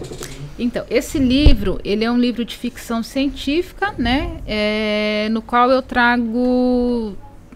Assim, ele é baseado em diversos estudos, né? De história, arqueologia, religião, cosmogonias. Então, eu reuni todos os conhecimentos que eu adquiri ao longo dos anos, criei uma história de ficção, né? Como forma de contar tudo isso que eu tinha descoberto. Né? Por quê? Se eu fosse escrever um livro teórico, talvez ficaria um livro maçante. Sim. Né? E nem todo mundo teria a curiosidade de pegar para ler. Então eu criei toda uma história, né? E aí eu encaixo com diversos elementos, elementos do apocalipse, elementos históricos que de fato aconteceu, encaixo na trama e, e faço toda toda a abordagem desses assuntos através dessa ficção. Né? Então, quem ainda não adquiriu, me segue lá no Instagram, arroba danusaaras, me manda um oi que eu envio todas as opções de envio do, do livro, né? Tá disponível na Amazon, no site da editora e também tem a opção de adquirir o livro direto comigo, eu envio com dedicatória. Tá aqui no. Vou colocar aqui no, no, no chat também, gente. isso. Danusa Aras, tá? Arroba Danusa Aras no Instagram. Pra você adquirir aí Operação Gênesis, tá, A gente? origem extraterrestre do homem. Exatamente. Bem interessante. É. ah, acabei me perdendo aqui na pergunta. Oi. Não, seria interessante ela comentar do que vem escrito ali referente a 2030. Ah, sim, no. A sinopse? Na, na, na, do, do Marcos. É, atrás também tá. Ali. Comentário, eu achei interessante isso aí, mano. Posso ler a sinopse? Pode. Não, seria o quê? Então, é, o, o meu livro eu coloco uma, um prognóstico do que eu acho que aconteceria com a Terra com, num- em meio a um contato pacífico. Porque a gente tem um monte de filme, de livro que, que fala de contatos não pacíficos, né? Sim. E aí eu, na- no meu livro eu abordo isso. Como seria, como ficaria a humanidade, como ficaria as estruturas sociais, políticas, econômicas após um contato? E eu acho que isso pode estar prestes a acontecer, né? Então eu já situo em 2031, né? E, e aí eu abordo todos esses temas, né? Essas mudanças de paradigma que aconteceriam aqui na Terra. Eu vou ler para vocês então a sinopse para ter uma ideia, tá? Uhum. Então vamos lá. O fim do inverno do ano de 2031 em Paris já prenunciava a atmosfera mais amena da próxima estação. O céu estava límpido e as suas repletas de turistas do mundo todo. Tudo transcorria bem até a luz do dia ser repentinamente encoberta. Uma nave de proporções inimagináveis surgiu sobre o Arco do Triunfo, mudando para sempre o destino da humanidade. Com o pânico propagado por toda a cidade, três turistas são inexplicavelmente atraídos e levados pelo objeto: a brasileira Ana, o sul-africano Marte e o italiano Francesco. Em uma jornada repleta de aventuras, os abduzidos são transportados ao planeta Nibiru, onde se deparam com as estruturas sociais que deram origem à civilização humana, além de descobrirem a verdade sobre a criação do homem. Mas nem tudo são flores e a possibilidade de um apocalipse ocasionado pela aproximação da estrela, estrela Nêmesis coloca às claras o plano macabro dos poderosos da Terra, os Divis Filhos. De volta à Terra, os nossos heróis enfrentarão desafios sobre-humanos para desmascarar o grupo, mas contarão com a ajuda de seres híbridos que vivem camuflados na sociedade há centenas de anos. Em meio ao caos instaurado, Ana Vince se, se percebe apaixonada por um ser de outro planeta mas as regras impostas pelo Conselho Interestelar poderá frustrar, frustrar para sempre suas aspirações amorosas. E aí eu abordo inclusive relacionamento entre seres de planetas diferentes, né? Porque será que é permitido, né? A gente vê aí o que aconteceu com os anjos caídos e as mulheres da Terra, parece que não deu bom, né? e, Dona você falou sobre uma intervenção boa aí, né, no caso do seu livro. Mas você não acha que, é, principalmente por esses dogmas religiosos, não ia cair por terra muita coisa que, que mantém até uma moralidade aqui dos seres humanos aqui? Sim, com certeza. E esse é um dos aspectos que eu abordo no livro, né?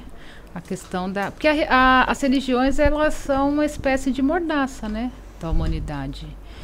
Então, imagine, né? Esses seres se revelando, né? Se mostrando como os verdadeiros, né? Responsáveis pela nossa civilização. Como que não ficaria isso, né? Então, é, vou dar spoiler do livro? É verdade. Não, é, é, a, a, porque, porque na minha opinião, é, na minha opinião, quando algumas pessoas descobrirem isso, é, algumas pessoas só são boas porque existe religião. É, exatamente. Aí tipo assim, ah, então não existe, então tá, aquilo lá não é, eu não vou pro inferno, então sai fazendo o que então quer.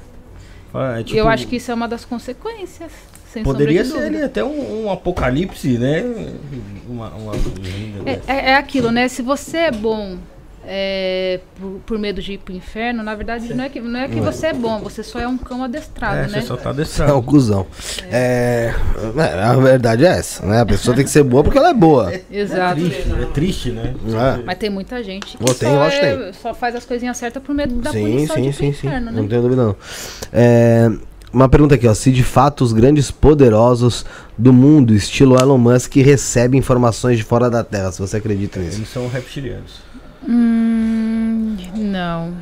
Eu acho que os poderosos da Terra têm informação sobre esse passado da humanidade. E aí eles vão encobrindo para que a humanidade continue acreditando nesses, né? Quem você acredita que tem essa informação, por exemplo? Essa informação? É. É, a origem do homem, por exemplo. Não, tô dizendo, quem você acredita que tem esse tipo de informação? Vamos supor, um presidente norte-americano, ele assume lá o, o seu posto, ele é informado por alguém de, de, de, como as coisas aconteceram tal, e que aquilo tem que ser mantido em sigilo? Não. Como é que é feito isso? Não, esse, esse tipo de informação ele é, é mantido pelo, por essas pessoas da realeza, né? Um grupo, não todos, algum grupo, é um grupo seleto. Mas quando né? você cita a realeza, você cita a realeza em, a, da a monarquia britânica? Ou... Por exemplo, é alguns membros da realeza, né, os, os maiores, os, as pessoas mais ricas do mundo, né? Porque assim, eu não quis usar o nome Illuminatis, porque eu acho que essa sociedade ela é tão secreta que a gente não sabe o nome. Falar que assim, ah, o nome da sociedade secreta é Illuminatis? Não. Ela é tão secreta que a gente não tem noção do nome delas. E nem exatamente a composição delas, né? Mas eu acredito que existe um grupo, sim, que detém a formação e controle aí principalmente do conhecimento, né? É, que tenta acobertar os fenômenos extraterrestres. Certo, teve gente já que morreu porque estava próximo de, de, sei lá, revelar, ou próximo desse... Existem ameaças, né? O próprio, o próprio caso Varginha, o, os ufólogos envolvidos foram ameaçados, tentaram subornar meninas que viram extraterrestre, exato. Então, assim, existe a tentativa de ocultação da vida extraterrestre, sem sombra de dúvidas, né? E ainda não fizeram nada comigo, espero que não faça. é, vira e mexe, o pessoal me manda lá no direct, toma cuidado. É, mas, mas, é real. Né? ah, o Viovni fez uma pergunta lá em cima. Danusa, fale pra gente o que você interpreta do livro de Ezequiel na Bíblia. Já estudou essa passagem? Beijo do Fred Ezequiel. Sim. O, f- o livro de Ezequiel, deixa eu ver, é a carruagem de Ezequiel que ele tá Ah. falando, né? Passagem fantástica. Ezequiel, a carruagem de fogo que ele viu, ele viu um OVNI, né? Com tecnologia. Eu, eu acho que eu vou tentar olhar, achar aqui o Pode ir. trecho, acho que vai ficar mais interessante. Tá, seguinte. Peraí. Enquanto você acha o texto aí, vou falar de outro colaborador nosso, Bruno. Pode ser? Que foi? Não entendi, querida. Vamos falar sobre, nesse momento aqui, o candelabro. Vamos? Candelabro. Ah, acho que tá, só porque vai. Tá indo aqui não. Não? Ah, tá. Achei. agora. Não tá não. Tá, tá sim. Tá não. Da última vez funcionou? Vou deixar um, deixar um recadinho e você vem aqui ver. Então vamos lá. Vai, vai dando essa mensagem. É, enquanto isso, pessoal, vocês podem se inscrever no canal, que é bem simples, né? É só um clique aí, você vai se inscrever e poder deixar seu comentário aqui pra gente. Pode deixar também um super chat, né? Um super chat aqui, sua pergunta vai ficar em destaque, sua mensagem vai ficar em destaque, vai ficar mais fácil aqui, mais acessível aqui pra gente ler, né? É, e você pode ajudar a gente também é, com o Pix aqui do Isso Não é Podcast, né? Através do, do telefone 11 97764 7222. Aí você pode ajudar a gente. E lá no, no próprio Pix, na descriçãozinha lá, você escreve uma mensagem lá. Pode ser uma pergunta, pode ser um, um elogio, pode ser o que você quiser aqui pra gente, né? E um recado bem bacana é vocês se inscreverem no canal de cortes cortes do Isto Não É Podcast oficial lá, lá que, nós que chegamos lá aos 100 mil inscritos e lá tem temas variadíssimos aí, é, com os melhores momentos aqui dos 334 programas anteriores a esse aqui, né? Tem é, ufologia, tem é, projeção astral, tem histórias da Bíblia também, que a gente já falou com teólogos, já falou com professores, já falou com bastante gente aí do tema aí. Então, pessoal, se inscreve aí no canal de cortes aí, que é show de bola, bem bacana aí. Vamos lá. Vamos falar da candela, candelabro. Bora? Candelabro, liberou o candelabro? Liberou, tá bom. Acendeu? Tá, acendeu. Na verdade tá acesa aqui faz tempo, ó. Tá acesa aqui faz tempo. Galera, falar nosso novo colaborador é a Candelabro, que é uma marca nova que começou as operações de venda aí apenas dois meses atrás, em fevereiro. É também a materialização de uma ideia criada e executada pelas mãos dos seus criadores, aí sem intermédio de ninguém, tá? Diretamente das profundezas dos lares deles aí para o seu, tá? Por enquanto eles têm três velas feitas com cera vegetal de coco que não é tóxica como a parafina, tá? Maravilhoso os aromas e eu vou agora listar. Tem três tipos de vela, como eu disse, né? A primeira aqui que eu vou listar é a Fomé, que tem notas de lima, cedro e musgo. Pode pegar aqui. Pode, pode pegar. Cedro e musgo. E tem também o Melting Hell. Como é que diz aqui, ó? Eu não falo, não sei falar inglês. Não sei, não sei. Melted in hell. Melting Hell. Que tem notas de cipreste, cipreste e musgo de carvalho. E também a Le, Let, Let It Burn. Let It Burn, não sei, Rafael. Você que é poliglota. Que é com bergamota, lavanda e patchouli. O que é patchouli? Patchouli. Patchouli. Patchouli? O que é patchouli? Ô, Danusa, você sabe? É uma fragrância. É? Não sei nunca. Mas achei interessante, porque assim, os, os aromas são, meu, sensacionais. Aqui, essa aqui, ó. É um Melting Hell, como disse o Rafael. Tem aqui a de Bafomé, que a gente não acendeu ainda. Aqui, a de Bafomé, que tem nota de lima, cedro e musgo. Muito interessante. Fora isso, galera, todas as, todas as compras acompanham a caixinha de fósforo preta, que é muito legal, cara. Muito legal, estilosa pra caramba. Pra você que gosta de um material aí exclusivo, material único, meu. Material sensacional, qualidade também. E a fragrância realmente tá aqui, ó, vai se exalando. 15% de desconto na compra do Ritual Pack, que é o ritual, que é o kit com as três velas, tá? É Ritual Pack o nome, tá bom? Que você tem 15% de desconto e também tem disponível no site um pin de metal para venda com o bode da marca, para você colocar na jaqueta, camisa, etc. Você que curte, fica muito estiloso também. Tem o site deles candelabrum.com, www.candelabrum.com e as dúvidas você pode tirar no Instagram candelabrum.ltd.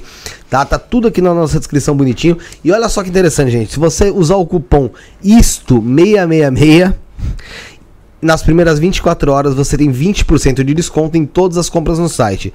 Depois das 24, dessas 24 horas, o cupom ficará para sempre aí para você usar com 10% de desconto. Então você ainda vai ter 10% de desconto aí pelo Isso no Podcast, gente. Muito legal, os preços são acessíveis, são velas que você com certeza não vai se arrepender de adquirir. É trabalho de muita qualidade, artesanal. Então, cara, vale a pena dar essa moral pro pessoal que faz esse trabalho incrível e sensacional aí da Candelabro, tá bom? E o, o patchouli, cara, Ah. é uma especiaria provinda lá da Ásia, lá da Indonésia e das Filipinas, de cor verde acastanhada. É uma folha rica em óleo essencial. Caramba, que legal. Aí, Patchouli. patchouli. Patchouli. Galera, um abraço pro pessoal da Candelabro, um beijo pra eles, tamo junto, obrigado por estar conosco aí, gente, valeu. É, vamos voltar aí, Bruno? Tá, vamos lá. A É, pergunta do Fred Secchio, né? é qual- deixa eu só... Inclusive, o Fred Seckel fez o retrato falado da nave dos seres que eu vi. Então sigam ele lá no canal dele do YouTube, tem uma entrevista. Ah, eu posso falar de, de outro canal? Pode, não tem problema, né? Pode, pode, pode, pode. E ele é, tem uma entrevista que eu dei lá no canal dele, Viovni, e em breve ele vai soltar o material aí do, do retrato falado que ele fez pra mim. Abraço, Fred. Valeu, Fredão. Então vamos lá. A, a parte né, de Ezequiel, né, que Ezequiel descreve assim com riqueza de detalhes de um OVNI, né? Uma Aham. visão de um OVNI. Então eu vou ler aqui pra vocês. Só puxa o microfone um pouquinho pra você Ah, perdão. enquanto você for ler. Deixa eu pôr aqui. É, olhei e eis que um vento tempestuoso vinha do norte. É, Ezequiel 1, tá, gente? É, e uma grande nuvem com fogo a revolver-se e resplendor ao redor dela. E no meio disso, uma coisa como metal brilhante que saía do meio do fogo. Ou seja, metal e fogo. Metal com luzes, né? É, do meio dessa nuvem saía a semelhança de quatro seres viventes, cuja aparência esta tinham, é, era esta. Tinham a semelhança do homem. Ou seja, ele viu seres como a gente, tá? Com aparência de homem. E aí pula um pouquinho aqui pro, pro trecho, no, pro 16, né?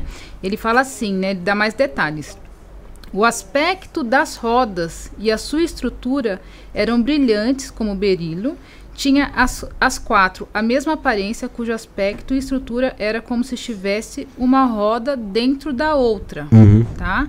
Andando, elas podiam ir em quatro direção e não se viravam quando iam. Ou seja, está falando que é, é como se fosse uma roda dentro da outra e podia ir para todas as direções. Sim. Ou seja, tecnologia antigravitacional. Ele, ele fala que não precisa se virar. A gente, o nosso avião, ele precisa fazer uma curva enorme. uma curva, é. Porque a gente não tem tecnologia antigravitacional. Aqui ele está falando de uma tecnologia anti- antigravitacional. Deve ser Uma estrutura algo metálica. parecido com os drones. É, ele viu, na verdade, essa estrutura metálica em fogo. Seria a nave mãe, dela saíram essas esferas, né? Que eram como se fosse quatro, ro- é, quatro naves menores, né? E aí ele fala, ele descreve como sendo uma roda dentro da outra, porque ele não sabia explicar como que algo se movimentava nas quatro direções sem se virar. Né? Ele não sabia o que é uma tecnologia antigravitacional. Né? Então, para mim, na, na minha opinião, esse é o melhor registro que a gente tem, a melhor descrição que a gente tem de um OVNI na Bíblia é a visão do Ezequiel. Né? Caramba. É, é dispensar, né? Porque realmente, dentro da época que foi escrito, né? É, quando você fala de fogo, como você estava mencionando anteriormente, a iluminação que eles tinham, né? Eles não tinham energia elétrica, né? Não. Então, para eles, fogo, toda vez que eles veem luz, para eles é fogo. É fogo. É igual a sarça ardente que nos consumia, né? Que Moisés viu, né? Ah, quando ele fala com Deus, né? Deus falou através de uma sarça ardente. Na verdade, é um, um tipo de tecnologia iluminou a sarça, né? Então devia ter um OVNI em cima, iluminando e vibrando. Então ela ficava de, de aspecto vermelho, amarelo e vibrava assim. Então era como se ela pegasse fogo, mas não se consumisse. Mas na verdade não era. Ela está sendo iluminada e vibrada pela, por aquela combustão que estava em cima dela. É, né? não, não, não, Um vento, não tinham referência, né, do, do que é isso. Exatamente. Mas assim, tendo em vista isso, a gente tinha. Você vai falar, lógico, tem vários e vários e vários, vários relatos hoje em dia. Mas por que, que você acha que, de certa forma, a ufologia caiu numa, num certo descrédito durante um tempo? Porque eu vi muita gente, assim, antigamente o pessoal dava, dava muito. tinha muito interesse sobre ufologia, e depois de certo tempo começou a cair num descrédito a ponto de debocharem. Às vezes quando se tratava de algum assunto É sobre porque- OVNI ou extraterrestre, mesmo alienígena. Por que, que você acha Porque que... existe um, toda uma política de contra-informação, né? De ridicularizar os casos, né? Então, toda vez que se sai um caso, né? é, a, a- mídia, ela, ela se- sofre uma influência para que aquilo lá seja tido como ridículo, né? Para que a população não acredite mais naquilo, né? Então, isso faz parte da contra-informação, né? Que é, um, é parte da estratégia desse grupo que tenta ocultar ah, esses fatos da humanidade. Pergunta chegou aqui agora do Alex Souza. Apocalipse, transição planetária, o que extraterrestre tem a ver? Quando vão fazer o contato? Bom, data você não deve ter, né? Ah, meio-dia, tá. Mas assim, você acha que tá, existe uma proximidade de fato de um, de um contato mais claro? Então, é, tipo, eles eu acho, tomarem o Jornal Nacional e falar, sai daqui, Leon Bonner, boa noite agora, nós. é, modo dizer, mas assim, um contato mais, quer dizer, um contato mais realmente então, é que essa, que essa questão do homem querer chegar em Marte, né? é, eu acho que do jeito que a humanidade está, eles não vão permitir. Tá? Mas você aí- acha que se incomoda já eles o fato de, de saberem que o homem tá- quer chegar em Marte? Ah, sim. Eu acredito que sim, né? Porque eles já interferem aqui, né? Desligando ogivas nucleares, né? Interferindo nas guerras e tudo mais, né? Sem- Sempre tem é, aparições de OVNIs, né? Em conflitos e tudo mais. Então, eles estão sempre supervisionando. Então, eu acho que o, o caminho é assim: a gente está chegando num desenvolvimento tecnológico de mandar sondas e tudo mais, que eu, eu acho que eles já estão se preparando para entrar em contato, porque se eles não se revelam, a gente vai, vai acabar descobrindo ah, a- as outras civilizações. Então, eu acho que o- eles não querem perder o controle disso. Então, ele- eles que vão fazer essa apresentação, né? E, e muito também com enviesado nessa questão aí do homem tá já tentando ir para outro planeta, né? Então eu acho que está cada vez mais próxima a, a data do, do contato massa, Entendi. né? Então uma pergunta da LG Dalves aqui, não tem a ver com o assunto, mas ele falou que iria fazer de qualquer maneira, perguntando se pode ou não colocar uma imagem de Ganesha no mesmo altar que de São Jorge, visto que ambos vibram na mesma faixa energética da abertura de caminhos. Bom, pelo que a gente aprendeu até agora aqui, eu acho, eu creio que o ideal seria mesmo ele ter um altar para cada, né? Até porque cada um tem a sua egrégora, de qualquer forma, mesmo que eles vibrem na mesma, na mesma frequência, acho que um altar para cada seria ideal. Mas de qualquer forma, a gente não é especialista nisso, viu, o LJ? É, tenta dar uma pesquisada um pouco melhor, mandar pergunta para alguém, mas pelo que a gente aprendeu aqui, seria acho que ideal você ter um altar para cada. Apesar que se são egrégoras do bem, elas vão se. E se te faz se- bem, se você tá se É, sentindo tem bem, isso também, né? vai fundo. É, ele, eu, em relação a, a- aos Anunnakis, então é meio que mito esse negócio deles fazerem. Deles, deles serem raças do mal. É, assim, Existem eles não mal, são nem, bo- nem do mocinhos, nem vilões, né? Eles são seres como nós, suscetíveis a falhas, né? E com egos também, né? Então a questão, por exemplo, né, que a gente estava falando da praga do Egito e tudo mais, né? É, então ali as- o, o Jeová, né, que na minha opinião é um ser extraterrestre, muito provavelmente o Enlil, ele acaba, ele tinha que passar, né, a, a Torá codificada. Então ele acaba elegendo um povo, né, que são os hebreus, para dar informação, para poder dar essa informação, ele tinha que tirá-los lá do Egito, né? E ele acaba tomando a- as decisões que ele tomou, né? Então, eu não, não enquadraria nem como do bem nem do mal, né? Seres suscetíveis à falha como nós. É que né? pode acontecer um choque cultural, né? Porque, por exemplo, a gente vê é, indígenas que eliminam os, os filhos que nascem com deficiência, né? Como que a gente vai questionar isso? É a cultura deles, né? Dentro da, da- do que a gente vive aqui é totalmente errado, totalmente contrário. Mas dentro da, da- da- do que eles vivem, ele tem outro conceito, né? Do que é, É, aquilo, e- do que é- significa aquilo, né? É, eu lembrei da história do, dos maias, né? Que os maias eles eram são famosos porque eles praticavam muito sacrifício humano, né? E aí eu estive lá, né, na, visitando a pirâmide de Chichen Itza e tudo mais, e aí eu falei, conversando com um guia local, e eu fui perguntar da, da, questão da, dos sacrifícios humanos, né? Ele falou assim, não, as pessoas se sentiam honradas quando elas eram escolhidas para serem sacrificadas. Porque eles escolhiam só as pessoas top, só os mais inteligentes, os mais importantes. Então, quando alguém te escolhia, é porque você era muito bom. E aí a pessoa achava aquilo máximo. Todo mundo sonhava em ser sacrificado. Olha que coisa maluca. Aí como que você vai entender isso? Né? É, então, é outro. É outro outra conceito, cultura é outra totalmente cultura. diferente. Né? É incognoscível pra gente, né? No, no própria série dos Vikings lá, os nórdicos também, a mesma coisa lá. Quando Sim. escolhia a- as pessoas que iam pro sacrifício, poxa, eles comemoravam lá, né? Achava uma honra, né? Achava ser honrado. escolhido. É, exatamente. O André Galvão aqui, nosso membro do canal, um abraço para André. é, perguntou se você pode comentar sobre os seres intraterrenos. Se existe de fato. Antes de a gente entrar nisso, então, antes novamente falar, galera, você que gosta do canal, gosta do nosso trabalho, ajude o podcast a continuar acontecendo, continuar vivo aí. A gente tá, como vocês sabem, fizemos uma mudança aí, foi custosa ainda, até agora a gente não conseguiu recuperar nada aí do valor ainda que a gente fez da mudança. E Pra você ajudar o programa a continuar no ar é através do Pix 11 97764 7222 11 97764 7222. O beneficiário é Felipe. Tem o QR Code aí na tela também, onde você consegue eh, mirar a câmera do seu celular e você consegue fazer um Pix pra estar auxiliando o programa aí pra gente continuar. Você que gosta do nosso conteúdo, tá bom? É. Ah, vamos falar então, fazer, falar, fazer so- falar sobre isso, né? Sobre esses seres intraterrenos e depois eu vou falar aqui do baralho, do deck.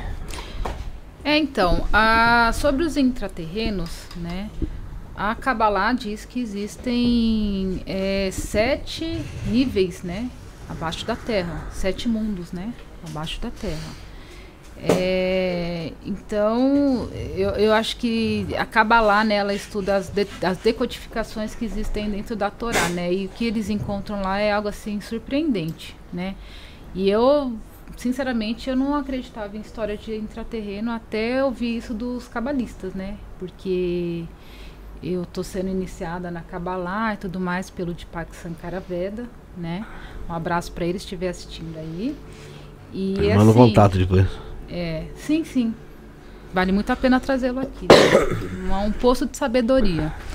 E, e assim, é, depois do, de- de ter acesso né, a esse tipo de informação através da Kabbalah, eu comecei a ver como uma possibilidade, sim, né, do- dos intraterrenos, né, de um tipo de, de vida né, embaixo da terra. Né mas ainda não tenho propriedade de vir e falar aqui ainda com autoridade. Mas eu acredito que seja uma possibilidade, sim. Preciso estudar mais a respeito para poder, né, estar compartilhando aqui com vocês. A Sueli falou aqui que a gente não entende nada do assunto. É por isso que a gente- acho que talvez por isso que a gente tá fazendo várias perguntas, né? Mas é que o programa é pra isso Não, mesmo, né, à Sueli? vontade. A gente tem que fazer pergunta, né? Fiquem à senão, vontade. senão a gente fala, falava que era videoaula. né?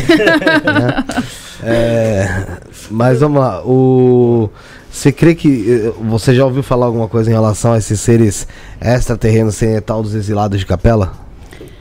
É que os exilados de O Mauro Capela. Neves perguntou. É, aqui. os exilados de Capela, ela é uma, ela é uma, par, é, é uma explicação espiritual da nossa da origem da, da nossa dos nossos espíritos, né? Então a gente quando a gente vai explicar as coisas, a gente tem que entender o viés material e o viés espiritual. Quando eu falo aqui dos Anunnakis, dos anjos caídos, é tudo viés físico, da matéria. Quando a gente fala dos exilados da de capela, o que seria, né? Que eu acho até interessante. A partir do momento, enquanto a gente era Homo erectus, a gente não tinha alma, né? E aí a gente passa, quando eles fazem esse upgrade que surge o Homo sapiens, né? Precisa de alma para habitar aquele corpo. E aí de onde que vem? Essas almas vêm lá de capela, né? Que seriam o- os exilados que não se adequaram na- ao nível de evolução lá desse suposto planeta e que teriam que eh, habitar em corpos de, de esferas menos elevadas, né? Então aqui a humanidade estava começando, então, tipo assim, você sai de um planeta super desenvolvido tecnologicamente e moralmente, e aí você vem, chega na Terra para começar a morar em, em cabanas, né? Sem celular, sem ar condicionado, né? E começar do zero para que como uma forma de punição e também para ajudar no seu processo aí de repente de aperfeiçoamento, né? Então a teoria seria essa, né? Seria uma explicação espiritual a essas novas almas que chegaram na, no planeta Terra a partir da criação do Homo sapiens. Você não se sente um pouco de conflito quando você diz ser católica dentro da própria igreja ter tirado o livro de Enoque de, da Bíblia? Então, eu, eu tenho a religiosidade católica. Sou de berço católico, né? É, vou à missa, uhum. né? E, e é a minha forma de, de me conectar espiritualmente com o Criador, né? Com Deus cósmico, né? Porque a oração ela tem poder, né? Você, o, o louvor ele tem muito poder, né?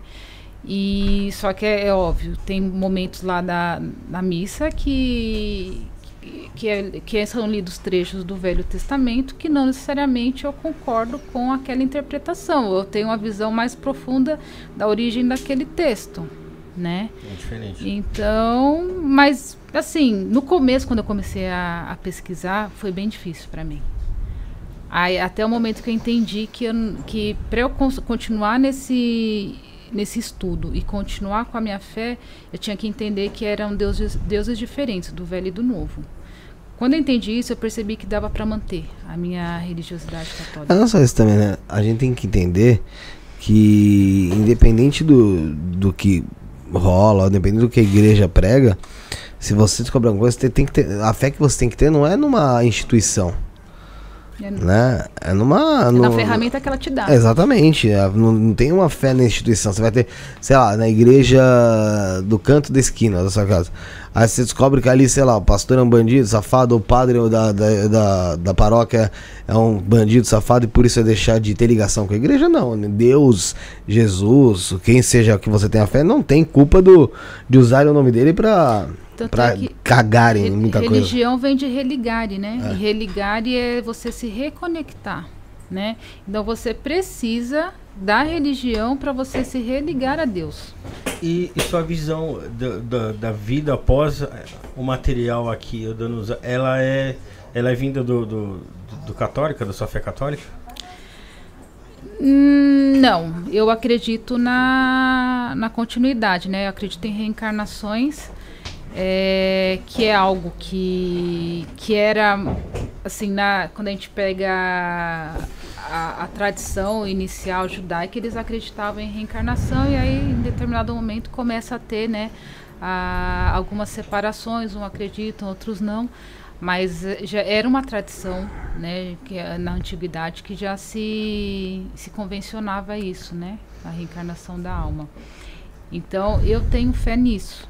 Né? Não acredito que a gente morre e fica lá esperando o dia da ressurreição. Não. Eu acho que é, é, assim, é igual Jesus, né? Tanto é que Jesus morreu e já, já atingiu a ressurreição. É a né? ressurreição dele foi de carne também, né? Foi o corpo que foi levado também, né? Isso. E na nossa seria, no caso, só o espírito. Só o espírito, exatamente. Consciência. Mas o, você vê que o, os santos católicos, o corpo deles ficam incorruptos, né? Eles morrem, não, a maioria, assim, a maioria não, né? Alguns, né, eles não, o corpo não decompõe. Tem, né? tem exposição até de tem, alguns, Tem um, um, recente que foi Aquele um menino? adolescente, é, isso. É, na Itália, né? Isso, isso mesmo. Tá até exposto o corpo dele, né? Esqueci o nome dele. Você acha que isso seria um processo de mumificação? Santos? Só puxa um pouco não, mais ali. Não, acho que seria um. Acho que a pessoa ela atinge um grau assim é, de transcendência mesmo, que uhum. o corpo dele não, não, decompõe, destrói. não destrói. Né? É, um, é um milagre mesmo, né? Sim, o que acontece com o corpo, né? Sim. É, mas se você pensa a partir do momento que a pessoa teve uma vida né, santa, né? desencarnou, morreu quando uh, o, o, corpo, o espírito volta né, à sua matriz, o corpo ele continua com essa santidade do espírito que estava encarnado? Você pensa assim? Sim, provavelmente. É, o milagre, o milagre assim, ele né? fica lá no corpo. Sim, é. O milagre fica no corpo da encarnação. Exato. Nossa, Sim. Legal. É, é o Carlo Acutis. Que é o Isso. menino lá. A Carla É. Gonzaga perguntou se você sabe algo, ou se você conhece a civilização do livro de Mormon. Dos Mormons? É, de acordo com os Mormons, Jesus teria dado a palavra também aqui na América do Norte, né? Teria vindo. Ah, teria vindo esses É, lados. não só para. É, E, assim, eu particularmente não acredito, né? Porque. Teve a eles falam- locomoção da época também, né? Oi? A locomoção, locomoção da época também, tem tudo isso, né? E, É, então, eles falaram que Jesus, na mesma época que ele apareceu, né, lá, lá na região da, do Oriente Médio, ele também apareceu aqui, né? Mas, tipo, ao mesmo tempo? Não, não ao mesmo Ah, tempo. tá. Né, no, na antiguidade, Uhum. né? Nas Na primeiras, lá para os primeiros colonizadores, né, americanos, e que e que teria, aliás, para os índios, né, e Uhum. teria doutrinado esse pessoal e que teria revelado o livro dos Mormons, se eu não me engano, em safiras, em pedra de safira, uma coisa assim. ó. E só que esse, esse livro em si, que foi revelado num- em uma pedra, não, não foi localizado, né? Não- eles não tinham essa prova dessa, desse livro aí. Entendi. revelado. Tem muita gente que, que fala. Gente, se não me, não me falha a memória, tá? Faz um tempinho que eu li sobre os Mormons. Se eu tiver falado alguma bobagem, me desculpem. Tem muita gente que contesta essa- esse lance do livro dos Mormons aí, né? Até pegaram alguma coisa aí sobre o- esse líder aí deles aí, né? Eu não me lembro realmente o que era, mas deu uma polêmica até, né? Sim, sim. É, então. Vamos falar aqui sobre. Antes da gente continuar, falar sobre os mistérios Zeppelin, Bruno. Bora? Aproveitar que a gente tem uma. Uma oraculista aí na mesa, né? Vamos falar aqui sobre os mistérios de Zé Pilintra, galera. É um deck com 36 cartas plastificadas, frente e verso, ilustrações novas e modernas, tá? Feito 100% no Brasil, com papel nacional e totalmente em português, tá, gente? Olha que interessante aqui, ó. Cartas com sistema de elementos para complementar sua leitura. Então tem aqui ar, fogo, terra e água. Tem um manual também em tamanho revista com 24 páginas totalmente coloridas e ilustradas, tá? Na revista tem o significado das 36 cartas, exemplos de jogadas, significado dos elementos e até a consagração do seu baralho. Tudo isso para você aumentar o elo de ligação com o mistério Zé Pelintra, tá bom? O preço exclusivo na parceria de R$ 59,99 com entrega rápida e direta feita pelo Mercado Livre. O link eu vou colocar agora, nesse momento, nesse instante, now, no chat e você já vai poder fazer a sua compra. Tá aí no chat o link para você entrar direto e fazer a sua compra lá. E tem também o link do curso Maria Padilha, tá? www.cursomariapadilha.com.br. Tem o cupom INE, você usando lá, você tem 30% de desconto. Então usando o cupom INE, você tem 30% de desconto. Tudo isso que eu tô falando tá na nossa descrição, tá, gente? Tem o link do vídeo promocional do YouTube e também tem o WhatsApp que você pode entrar em contato com o pessoal do Caminho de Luz Artigos Religiosos, que é o 11 95833 8585. 11 958 33 85 85, tá bom? Um abraço pro Edson, um abraço pra Arlete, pro pessoal do Caminho de Luz Artigos Religiosos. Tem também lá no site deles o baralho Os Mistérios de Maria Padilha, que a gente tava falando dele até há pouco tempo atrás. Muito legal, muito interessante também. Um abraço, gente. Continue, Rafael. Ô, Danusa, é, a gente fala aí sobre a origem do, do, do homem e tal, mas a gente consegue identificar o propósito da vida do homem? Por que estamos aqui? É, então, é aquela, aquilo que eu tava falando, né? Da quinta dimensão, quarta dimensão, né? A- a o propósito da dualidade é adquirir conhecimento, né? Então, na quinta dimensão é muito difícil você entender as nuances, porque tudo é bom, tudo é perfeito. Se tudo é bom, tudo é perfeito, como que você vai saber que algo é bom se você não tem o contraponto, né? Então, quando você vem para a dualidade, você adquire informação. Porque a, a dualidade te mostra o contraponto de tudo. E aí você entende ah, até a si próprio, né? Através da dualidade, né? Então, na minha opinião, a- as encarnações elas não são lineares, né? né? A gente, eu não concordo assim que a gente está aqui para evoluir. Né? Eu acho que é porque falar que a gente está aqui para evoluir é pensar numa for- na vida de uma forma linear. E isso é típico da quarta dimensão, porque quarta dimensão é quando está preso na temporalidade. Então Uhum. você consegue viver o presente. Então aí você tem a noção do passado e do futuro. Então é sempre em linha reta. Na quinta dimensão não tem o prisionamento do tempo. Então tudo é cíclico, né? Você vi- vivencia tudo ao mesmo tempo. Então, é, eu acho que quando a gente sai da matéria, não tem essa linearidade. Agora eu vou para um planeta mais evoluído. Eu não penso assim. Né? Esse negócio, ah, seres mais evoluídos estão aqui ajudando de outra tal galáxia, vem cá ajudar a humanidade. Eu não consigo pensar assim, sabe? Eu acho que é tudo cíclico, né? A gente vem aqui para adquirir informação, né? E para manifestar é, algum propósito, né? Então, assim, a gente vem com algum propósito, né? Ah, vou ir com propósito. O propósito ele está ligado a, ao nosso espírito, né? né? Então, quando a gente encarna, a gente tem três partes da alma, né? Três partes espirituais, que é a alma, né? Que fica no coração e está vinculada ao ego. A gente tem o espírito que está no diafragma, né? E está vinculado à nossa verdadeira essência. E a gente tem a centelha divina que fica na pineal, que está vinculada à nossa origem divina, né? Uhum. É, então, é, quando a gente. A alma, quando a gente morre, a gente perde ela, porque ela é uma identificação do ego, né? E aí, quando a gente volta lá para a quinta dimensão, né, como espírito, que a alma não vai junto, a gente às vezes olha aqui para nossa encarnação e nem se identifica, muitas vezes. A gente perde essa personalidade. Perde o ego.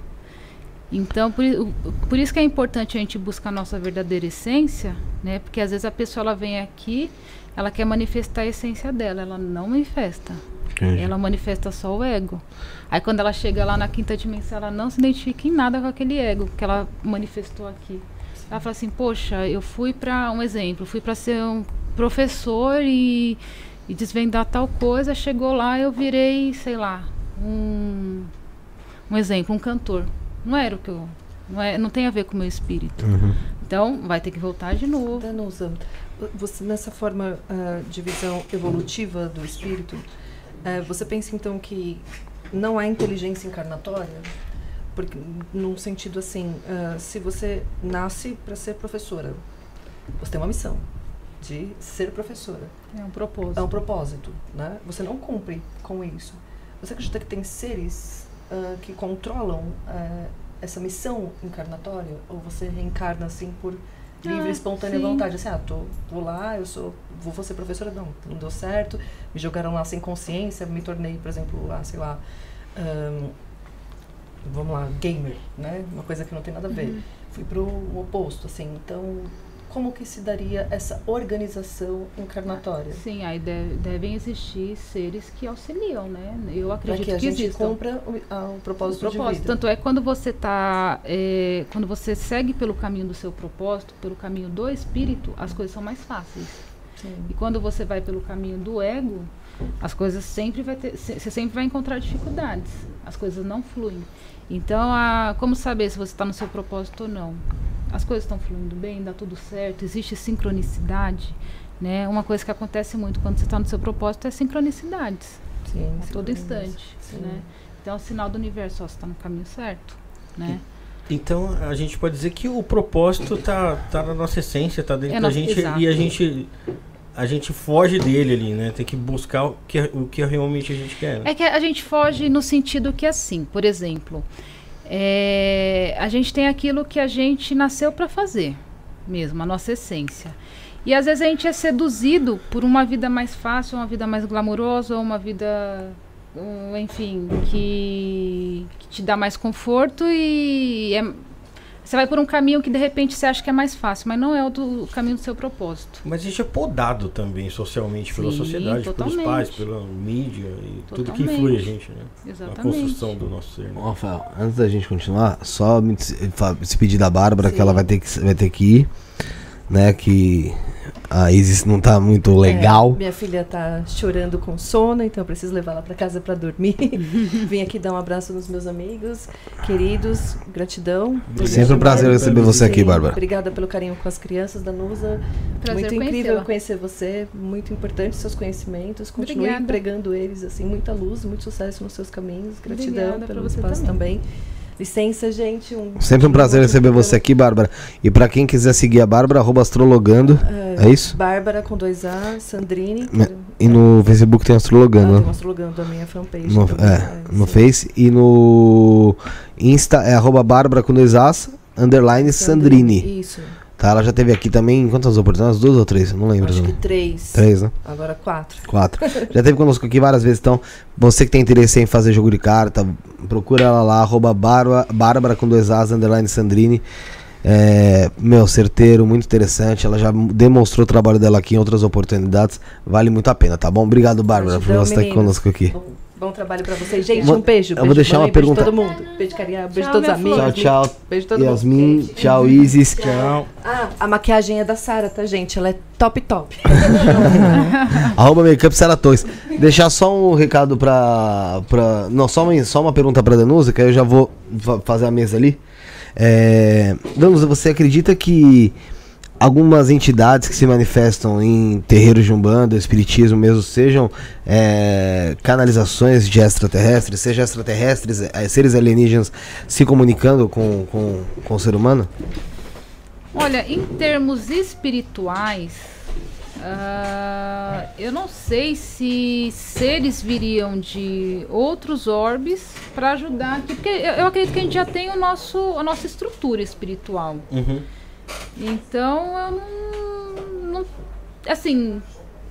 Não é desacreditando da crença dos demais, mas eu não sei se é muito coerente de repente. Né? Qual a necessidade de vir seres de outros orbes em plano de, de em termos é, é, dimension- extradimensionais, sendo que já temos né, a, a nossa, as nossas próprias egrégoras. Então eu desconheço, né? Respeito tudo mais, mas É, mu- muita gente já fala que, que é, espiritualmente eles, eles vestem uma roupagem da. É, é que, ele, é que tem muito aquilo de achar que eles são mais evoluídos, né? Sim. Mas é que nem eu falo, né? Aí a gente entrar nessa cadeia de achar que existe uma, uma direção né, evolutiva. E eu acho que não é bem assim que funciona. Acho que é tudo ciclo. A gente pode estar aqui numa encarnação aqui e depois estar num independente num, num outro, num- numa outra galáxia, encarnar em outra galáxia, não sei. Não, não acredito muito nesse olho por olho, dente por, den por dente, fez isso, vai pagar X, da mesma entendeu? forma, tem um preço ali, né? Exato, eu não consigo pensar tão linearmente. Eu penso mais cíclico e eu acho que não existe assim um, um controle assim. Eu acho que nossas almas são eternas e rastreáveis, né? coisa. Uhum. Acho que seria isso. É, é, até uma pessoa aqui falou sobre é, os, os- o ET de Varginha. Queria saber sua, sua opinião lá, né? Aqui, achei, foi o Rubão Ladeira. Qual, a sua- qual a visão da Danusa sobre os seres que apareceram aqui em Varginha? Então, é, ô Danusa, eu até queria perguntar pra você se você vê esses seres como algo é, que eles vieram aqui pra fazer algo bom ou era curiosidade? Que que você, como você vê aqueles seres ali? Que é, a, a, a característica dele pareciam até com os Greys, né? É, eles não chegavam a ser Grace porque eles tinham olhos vermelhos, né? E também eles não. Tinha pele viscosa também, né? Os Greys eles não têm pele viscosa nem olhos vermelhos, têm olhos pretos. Então eles não eram Greys. E eles podiam ser uma espécie de. de. como que se diz? De seres robóticos biológicos Uhum. né? Alguma inteligência artificial biológica, por exemplo, né? É uma, uma possibilidade porque é, quando eles foram capturados, né? Eles não conseguiram, as pessoas que capturaram não conseguiram manter qualquer tipo de comunicação com esses De seres. comunicar com eles, né? É, então dava a entender que eles não eram seres é, tão inteligentes assim. né? Então podia ser organismos né, com, enviados como uma espécie de robô, algo do tipo, para fazer alguma pesquisa de campo, algo do tipo. Tá? E realmente ali vê como um acidente aquilo ali que aconteceu. Sim, né? sim. Ele foi. É, a, a nave ela foi abatida pelo, pelos Estados Unidos, né? E aí ela foi abatida nos céus e, e ela foi tentando não cair e na, nesse percurso acabou se acidentando ali na região de Varginha, né? Mas originalmente ela teria sido abatida pelos Estados Unidos. Tanto é que os Estados Unidos no dia seguinte já estava aí, né? E aí só, de- pelo menos, acho que foram uma, uma quatro ou cinco criaturas capturadas nessa faixa. Só uma teria ficado no Brasil e as demais teriam ido, ido para os Estados Unidos, inclusive uma ainda viva, né? E uma estaria na base de Peró, né? Aqui no interior de São Paulo.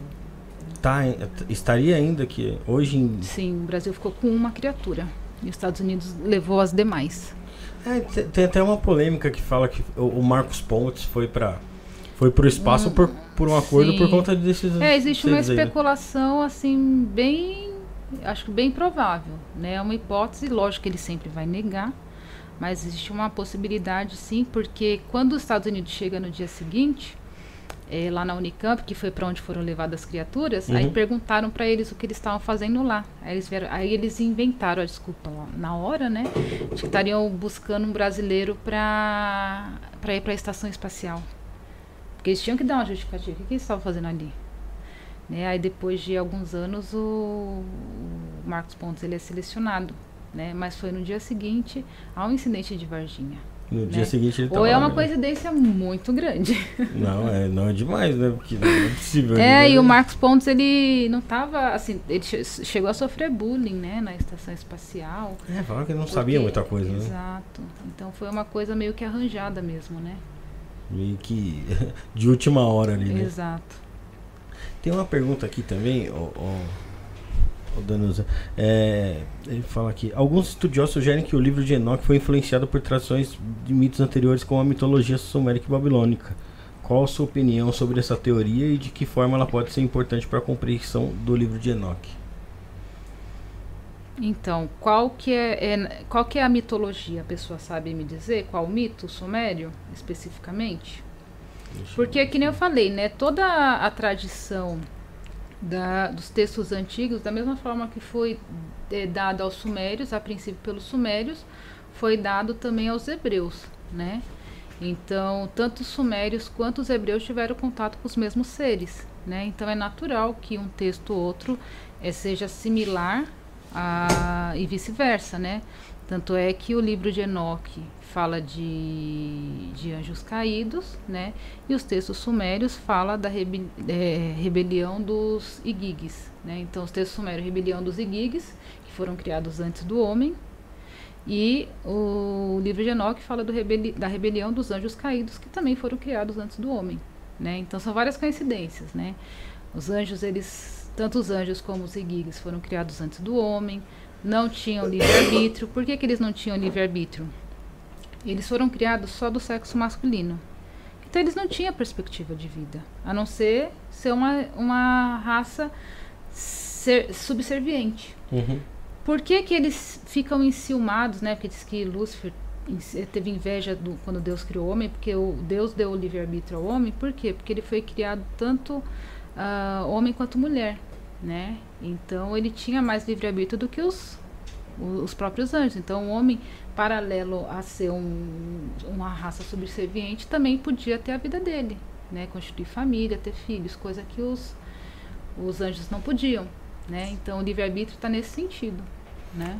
E quando a gente vê eh, essa representação dos anjos eh, no, no livro de Enoch e os anjos eh, da, da, da religião mesmo, quando a gente vê al- al- algo no cinema, na televisão, o que você acha que aquilo representa mais? O anjo eh, dali do, do, livro de Enoch ou o anjo, o anjo da religião? Então, os anjos eles são descritos com asas simplesmente porque eles voavam. Mas não é porque eles voavam com asas, eles voavam em OVNIs, né, em discos voadores. Só que o homem antigo ele não conseguiria falar é, que esses seres, é, desculpa, então eles não conseguiriam, não conseguiam descrever simplesmente, ah, são seres voadores, eles devem ter asas, Como que eles voam? Como que eles conseguem fazer isso? Então eles não conseguiam descrever aquele fenômeno que eles estavam vendo. Então qual foi a forma mais fácil para eles retratarem os anjos? Vão colocar asas, afinal eles voam, né? Então com a, a, a, o conhecimento que eles tinham na época foi o máximo que eles conseguiram fazer para descrever isso para gente, né? Colocar asa nesses seres.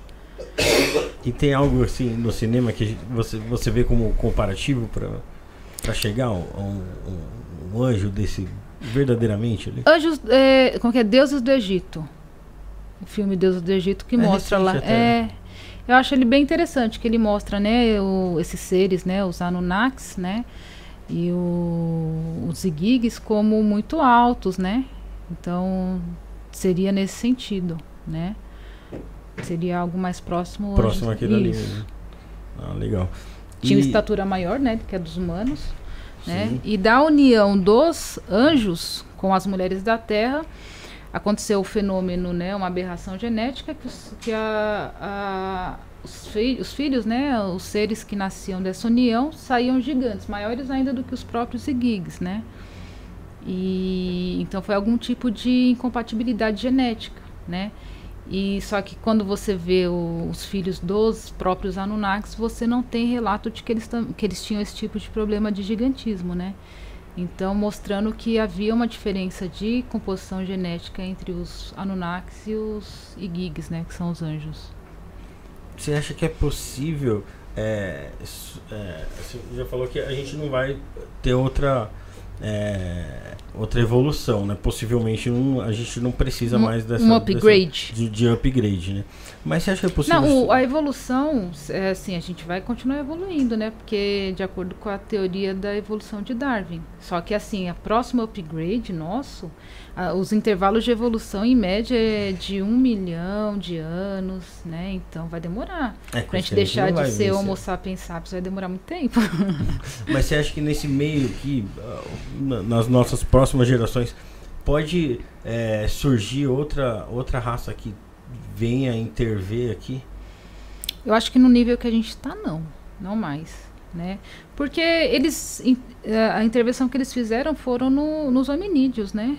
E os hominídeos, eles não tinham cognição alguma, né? Então, eu não acho que eles teriam. Primeiro, não teria. É, naquela época, eles vieram e interviram nisso porque eles precisavam, já que os Igigis não se negaram a fazer o trabalho braçal, eles tinham que criar uma outra espécie. Uhum. Aí dessa vez eles, o que, que eles fizeram, né? Não, não vamos criar, vamos dar uma certa limitação, porque senão né, vai acontecer o mesmo que aconteceu com os gigs, né? E aí, tanto é que os gigs eles eram muito mais avançados do que nós. Tanto é que eles ensinam um monte de coisas para a humanidade, né?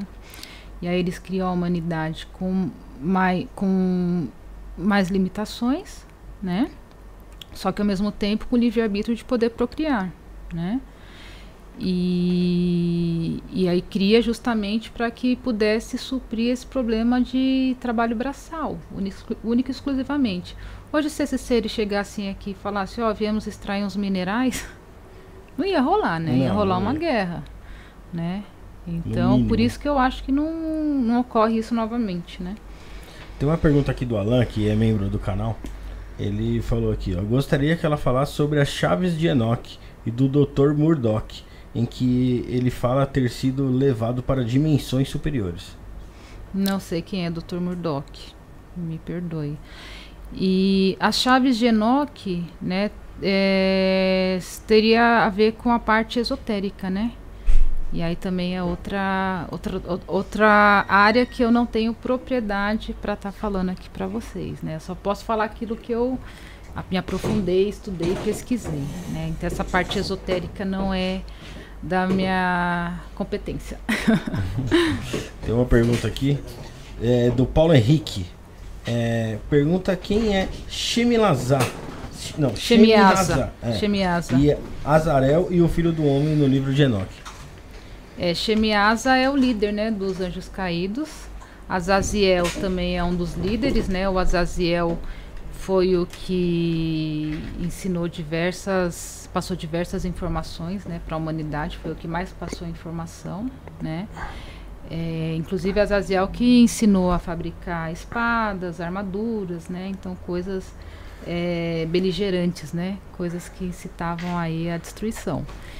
E o filho do homem, né? Que citado no, no, no livro de Enoch, provavelmente é uma profecia, né? Ali que ele, de, do, da vinda do próprio Messias, né? Não, vai lá, vai lá. Vai lá.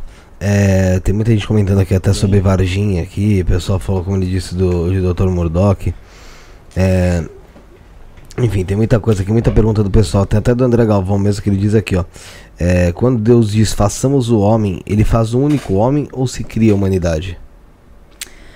É, na verdade, não, Adão, né, na verdade, é a humanidade, né, não é um único ser. Né, então, foi, foi feito um grupo de homens. Né, mas, novamente, né, a questão da cosmogonia. É, você usa a cosmogonia para explicar como o homem foi criado. Você não, então você vai lá e fala que o homem, que o Adão foi feito uh, do barro e que Deus soprou no, na narina dele, né? Então é uma, é, o que é uma cosmogonia? É uma narrativa fantástica para explicar elementos da realidade, né? Então a gente não pode, não pode levar o pé da letra, né? Então Adão, a, a tradução real da palavra Adam né, é humanidade, né? Não um único homem. Entendi. É, a Studio aqui, não sei, pede para ela falar do espírito Paimon. Você conhece? Espírito Paimon? É. Não. Então, Mate Studio, não foi hoje. É... Mas assim, gente, vocês podem me mandar essas perguntas que eu não consegui responder aqui por No falta Instagram? de. Me manda no Instagram, dou uma pesquisada e dou meu parecer. Arroba Danusa Aras. É, Danusa, sobre Atlântida, pra gente falar legal, porque ultimamente muito se falou sobre Ratanabá, Uhum. eh, sobre essas cidades perdidas, ocultas, subter- subterrâneas, né? tá? É, Atlântida, pra você, existiu de fato? Sim. Em que parte do mundo? E se existe alguma comprovação, ou se existe. O, o- o- como você chegou a, a essa resposta de que sim, existiu Atlântida? A Atlântida ela foi descrita por Platão né, Uhum. no livro de Timeu e Critias, né? Platão que é uma fonte super confiável, né? Então Platão fala, né, que a Atlântida, a o último reduto da Atlântica, Atlântida eh, submergiu no, no dilúvio, né, ocorrido há cerca de 12 mil anos atrás. É, temos o- os indígenas aqui da América em diversos diversas lendas, mitos dele, né, cosmogonias explicando que os ancestrais deles vieram do leste, né, após ah, o reduto deles, né, a, a terra deles ter afundado no mar, né. É, temos a teosofia da Madame Blavatsky falando também da Atlântida, né, e de onde que a Blavatsky tirou essa teoria? Quando ela esteve no Nepal, né, é, e eu sempre confundo. Eu- na China é o Nepal, né? Sempre É, faço essa- ali perto, né? É, né? Sim, eu, sempre, eu sempre confundo essas regiões de mosteiro, gente. Se eu tiver eh, falado errado, depois eu corrijo. Mas, enfim, tem algumas palavras que eu acabo confundindo. E, e aí ela foi para um mosteiro, né, ali na, na região da China, e teve acesso ao livro perdido de Dizian, né, que era um livro, aliás, ao livro de Dizian, né, e era um livro secreto, né, que você só podia ter acesso se você pertencesse ao mosteiro e você só podia ler ali e não podia transmitir aquela informação. Só que o que a Blavatsky faz? Ela lê aquele livro, tem acesso àquele livro que era guardado ali as sete chaves e aí ela traz para a teosofia, né? Para a doutrina secreta que ela funda. E ela copila, né? Faz, escreve tudo que ela viu lá no livro de Dizian. E, e tanto é que ela torna isso público e começa a ser ameaçada. Ela, ela sofre diversas eh, perseguições, atentados por conta disso. E o livro de Dizian fala, né, da Atlântida, né? Como sendo a, a quarta raça, né? Nós somos a quinta e a quarta raça seria os Atlantes que vieram antes da gente, né? Embora eu não concorde muito com a ordem cronológica que ela coloca, né? Que ela coloca a Atlântida aí sendo mais ou menos datada de 9 milhões de anos atrás, né? Eu acho que ela é muito mais recente, né? E aí a gente tem essas diversas evidências, esses ve- diversos registros da Atlântida, né? E aí, com base no, nas minhas pesquisas, é, eu cheguei à conclusão de que eles são, né, do grupo, como eu falei no começo, do grupamento do. Eu acho que você não estava aqui na mesa, né? Do Caim e do Abel. Que é, são, não são pessoas, mas são grupos. Sim. E aí o, os Atlantes, eles são a descendência de Caim. Né? O Caim era um grupo de agricultores, Abel era um grupo de pastores. Houve um conflito entre eles, né? E o grupamento de Caim teve que abandonar aquela região e aí eles começam a arrumar é, sentido leste, né? Aí vão ali para a região da Indonésia, tudo mais. Teoricamente, naquela época, uh, tinha porções maiores de terra, né? E a partir dali eles chegam na América, né? Através do Estreito de Bering ou até mesmo por via marítima ali, Navegação, é. é, por navegação, exatamente. E acaba habitando a América, né? E, e especificamente esse continente que existia ali na região da península do, de Yucatán, né, no México, tinha um como se fosse uma ilha muito grande e ela era toda irrigada porque eles eram agricultores, né? Então ali eles tinham irrigação para o ano inteiro e esse mesmo sistema de irrigação você vai encontrar no norte ali da, da nossa floresta amazônica, né? Não só da do Brasil, mas da parte dos outros países também. Você vai encontrar um, um tipo de irrigação semelhante ao que é descrito que era praticado na Atlântida, né? Fora o, a terra preta do índio, que é um tipo de adubo muito sofisticado que até hoje ninguém conseguiu reproduzir. No, no filme do, do Noé, esse último aí que tem o Russell Crowe de, de, de Noé, ele, ele fala um pouco dessa, dessa embate, né? Do, do Caim e Abel ali, né? do- dos povos ali, não é? É, então, ele, aquele embate todo, na verdade, são os gigantes, né? Então, ali é a confusão que eles criaram, né? Inclusive, o próprio livro de Enoque fala que o mundo, antes de ser corrompido pelos anjos caídos, é, não só, assim, depois que surgiram os gigantes, eles começaram a comer carne, que a humanidade, ela não comia carne. E aí os gigantes, como eles eram muito altos, não adianta eles comer só, comerem só verduras, essas coisas, né? E aí eles começaram a matar os animais para comer. Então, carne, o, o hábito de comer carne surge lá com os gigantes, né? Porque se eles não comessem carne, eles, eles não iam conseguir se manter. Né? Então, eles eram muito grandes, a, a terra não era o suficiente para eles, né? Era uma aberração genética mesmo, né? Por isso que a gente teve o advento do dilúvio, que ou foi ocorreu de forma natural mesmo, porque a natureza estava gritando, ou pode ter sido de forma intencional, né?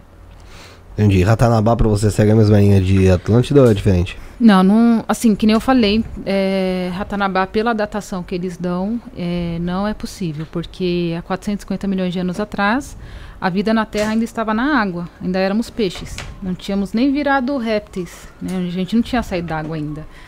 É, os, os- ó, só pra você ter noção, o pessoal fala, ah, né, é da época do dinossauro. Não, os dinossauros surgem há 200 milhões de anos atrás. Então eles falam que Ratanabá é de 450 milhões de anos atrás. Nessa época, a gente era peixe né? A gente era organismo vivo dentro da água só. Então, se existiu alguma estrutura, né, que nem eles falam, se eles conseguirem comprovar por algum tipo de marcação, né, em rochas e tudo mais, aí seria o caso então de uma civilização vinda de fora da Terra. Extraterrestre, claro. Isso. Só que aí tem que comprovar, né? Sim.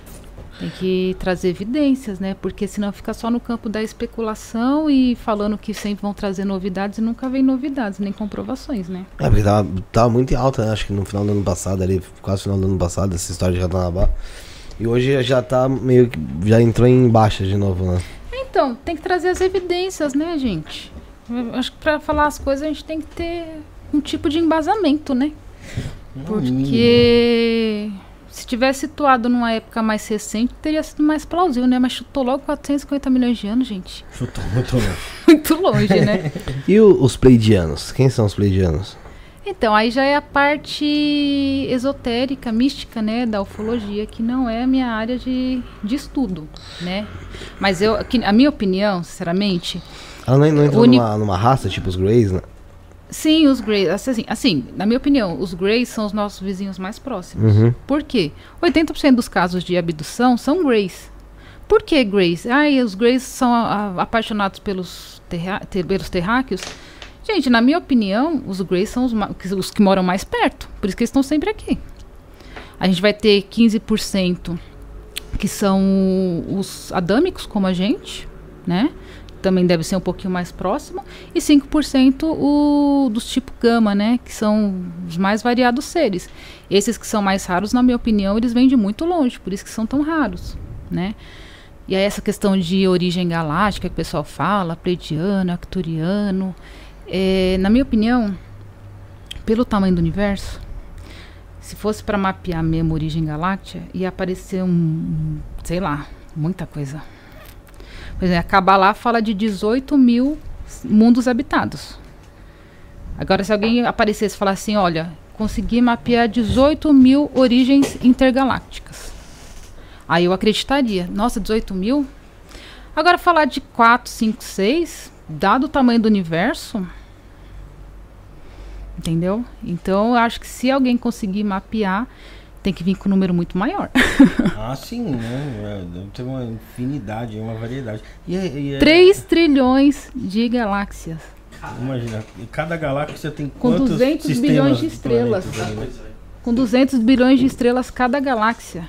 Então, cada, cada galáxia, galáxia pode ter um sistema solar ali, porque, sei lá, 1% desses 200 bilhões tenha um sistema solar. Não, pela Poxa, probabilidade, é um número... pela probabilidade que fizeram um cálculo certa vez, só na Via Láctea teriam, pela probabilidade, 36 é, civilizações. Aí você multiplica 36 vezes 3 trilhões, dá quanto?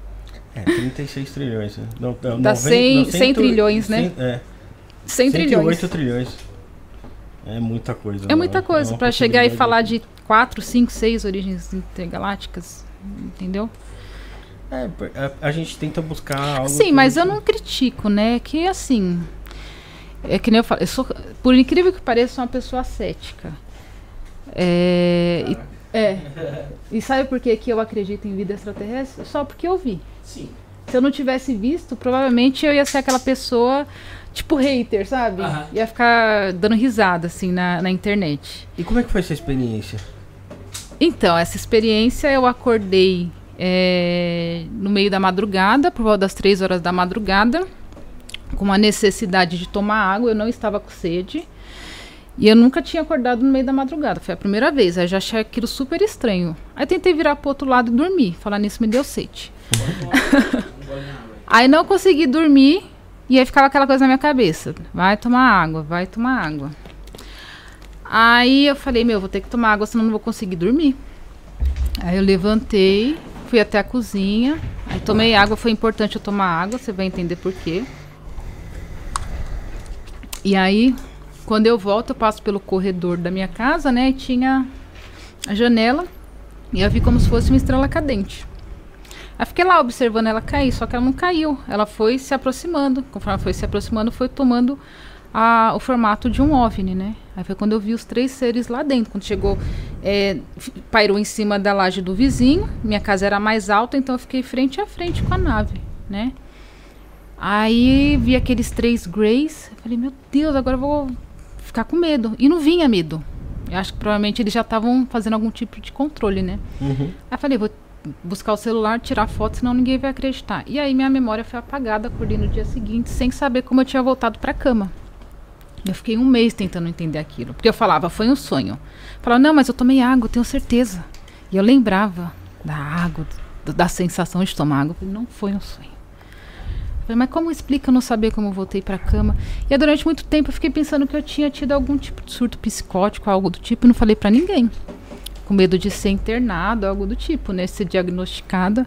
E aí vou entender, que eu expliquei, né? 10, 11 anos depois, quando eu começo a ver outros casos lá no YouTube, né? De, de pessoas que foram abduzidas. E aí começa a ver que tudo que aconteceu comigo foram sintomas de, de contatado, né? Controle mental, né? Então, é, esse negócio de eu ir tomar água sem estar com sede, né, lapso temporal, eu não sabia o que tinha acontecido comigo. Do momento que eu decidi tirar, buscar o celular para tirar foto e, e, a hora que eu acordei na cama, tive um lapso temporal. Então, tudo síndrome de contatado, né? Você já pensou em fazer uma regressão para tentar relembrar, relembrar rememorar? forense, né? É, é, então. Primeiro que, já, na verdade, eu já tentei, as pessoas já tentaram me hipnotizar, elas não conseguem. Ah. Eu, pra começar, o problema tá aí, né? Mas assim, é, eu, um dia eu vou fazer a experiência, um dia eu vou, vou tentar. né? Mas não é aquela coisa que eu tenho aquela urgência, nossa, eu preciso para ontem. Eu acho que a ocasião vai se fazer, né? Mas eu já percebi que eu sou bem difícil de hipnotizar. E você acha que voltou diferente? O quê? Voltou diferente? ah, Depois da experiência. Depois da experiência? Assim. Assim, o, uma, uma, do- um do- uma das características das pessoas que são contatadas, por exemplo, é o vegetarianismo, né? Então, uma boa parte das pessoas que são que têm contato, elas viram vegetarianas, né? Então tem essa preocupação com os animais, com o planeta, né? É, então acho que isso é uma coisa assim que pode ser um sintoma, sem sombra de dúvida, né? Você já, consagrou ayahuasca, esse, esse tipo de Não, medicina nunca? Não, morro Pessoal de medo. o, pior, o pior jogador do mundo aqui, ó. Pergunta pra ela como ela vê o Tzolk'in, o calendário maia, e qual ligação ele teria com os estudos dela e se ela conhece sobre o assunto da lei do tempo. Tenho certeza que o pior jogador do mundo se chama Camacho. Pode ser. Então, eu acho muito interessante o calendário maia, né? É, ano passado eu estive lá no México, né? Uhum. E, e aí olha que interessante, né? Fui lá conhecer a questão a Chichen Itza, né? A pirâmide de Chichen Itza, fiquei impressionada, né? Porque ela tem uma tecnologia acústica, não sei se vocês sabem, Não. que nenhum especialista consegue explicar aquilo, né? É, você chega lá perto da pirâmide, aí da forma que você bate palma assim, começa a sair o som do pássaro Quetzal de dentro da pirâmide, que é o pássaro lá da região, que inclusive recebe um- uma parte do nome que é o deus lá dos maias, que é o Quetzalcoatl. Então você bate palma e sai o som do, Isso é o som do pássaro, pássaro. que tem o nome do deus dos maias. E ninguém consegue explicar como os caras conseguiram fazer isso. Olha a tecnologia, coisa louca. E, e aí nessa viagem, é, eu descobri que eu sou a serpente espectral vermelha. Não lembro o número do Kim. Mas aí eu fui pesquisar, né? Porque o calendário maia, né? A astrologia maia, ela fala muito, ela te orienta muito em termos de propósito, né? E o guia turístico falou lá, né, gente? Pra quem tem dúvida do propósito, faz que dia que você é? 3 de janeiro. Você quer que eu fale o ano que eu nasci? Ah, tem que saber, né, pra, pra ver. 3 de 1 de 86. Vamos ver aqui. E, e aí ele falou assim, e ele explicando lá, né, o guia turístico, falou, gente, é muito revelador, porque ele fala qual o seu propósito, quem tá perdido, que não sabe, se aprofunda, né, tal, procura saber. E aí eu fiquei com isso na cabeça, aí fui pesquisar e descobri que eu era a serpente espectral, espectral vermelha, Três, e eu vi que ela tem a ver com mundos esquecidos. dois, quatro, cinco. 245. E ela está associada a mundos esquecidos, né? Aí o espectral, né, que é o a forma que ela vibra, gente, eu não sei, não sou especialista, mas enfim. É, então tem a ver com você revelar. Então a tradução seria revelar mundos esquecidos. Aí eu falei, nossa, é É, eureka. que é dissolvo com o fim de sobreviver liberando instintos. É liberar. Isso. Sela o armazém da força vital com o tom espectral da libertação. Eu sou guiado pelo meu próprio poder duplicado. Quem for especialista, por favor, me fale mais a respeito. Cavaleiro Tempori. Isso. Uhum. E aí, assim, aí, eu- aí na hora que eu descobri, eu achei muito interessante, porque a astrologia ocidental, ela não, não tinha sido tão assertiva quanto essa. Eu falei, nossa, tudo a ver com o que eu faço. Então, eu achei que bem profundo, bem bacana, né? E os maias, eles tinham é, eles né, é, herdaram aí os conhecimentos dos Atlantes, né? São descendentes dos Atlantes, né? Nós somos descendentes dos Atlantes, né? Somos de origem também indígena, né? Eu pelo menos sou, que fiz aquele teste de DNA, tenho DNA, tenho DNA indígena também, entre outros, vários. Entendi. Manda um abraço aqui, ó. Suede é volta ao vivo com a gente aqui, o Paulo Henrique também. É... Jefferson Lima agora. É, boa noite. A queda dos anjos pode ser considerado como um saque de consciência para o futuro? Um saque de consciência. Olha, É porque a queda é, deles também. eu acho que ele, ele fala no sentido assim, da humanidade cometer o mesmo erro, né? De do passado se repetir no futuro, né? De colonizarmos outros outra civilização que esteja ainda come no- começando ali, né? Se desenvolvendo, a gente interferir e, e se corromper a ponto de tomar esposas daquela civilização e tentar ter o controle daquela civilização. Acho que nesse sentido, né, que tá falando. É engraçado porque assim, você. É lógico, não dessa maneira, mas da maneira que se diz assim em relação aos anjos caídos, parece muito como táticas nazistas, né? E, e de ditadores por aí, né? Que. Se você for Controlar a dar, né? civilização, né? É, e fazer a controle. força que quer fazer e dane-se geral e pra tomar território e, e ganhando espaço. Por aí Sim. vai. Né? Bom, acho que a gente já pode partir pro, pro, pro final do nosso, do nosso papo hoje, né? É, agradecer você, Danusa, mas Eu antes, que agradeço. antes ah, dar os recados aí, galera. Você que quer ajudar o programa, quer que a gente continue, que a gente prossiga com o trabalho, por favor, ajude a gente através do Pix, tá no comentário fixado, 11 97764 7222, 11 97764 7222. Tem também os, tem o Superchat, mas agora já tá quase no fim do programa, praticamente, mas ainda dá tempo de você fazer. Ah, tem as nossas redes sociais, tá tudo aqui na descrição, grupo de WhatsApp.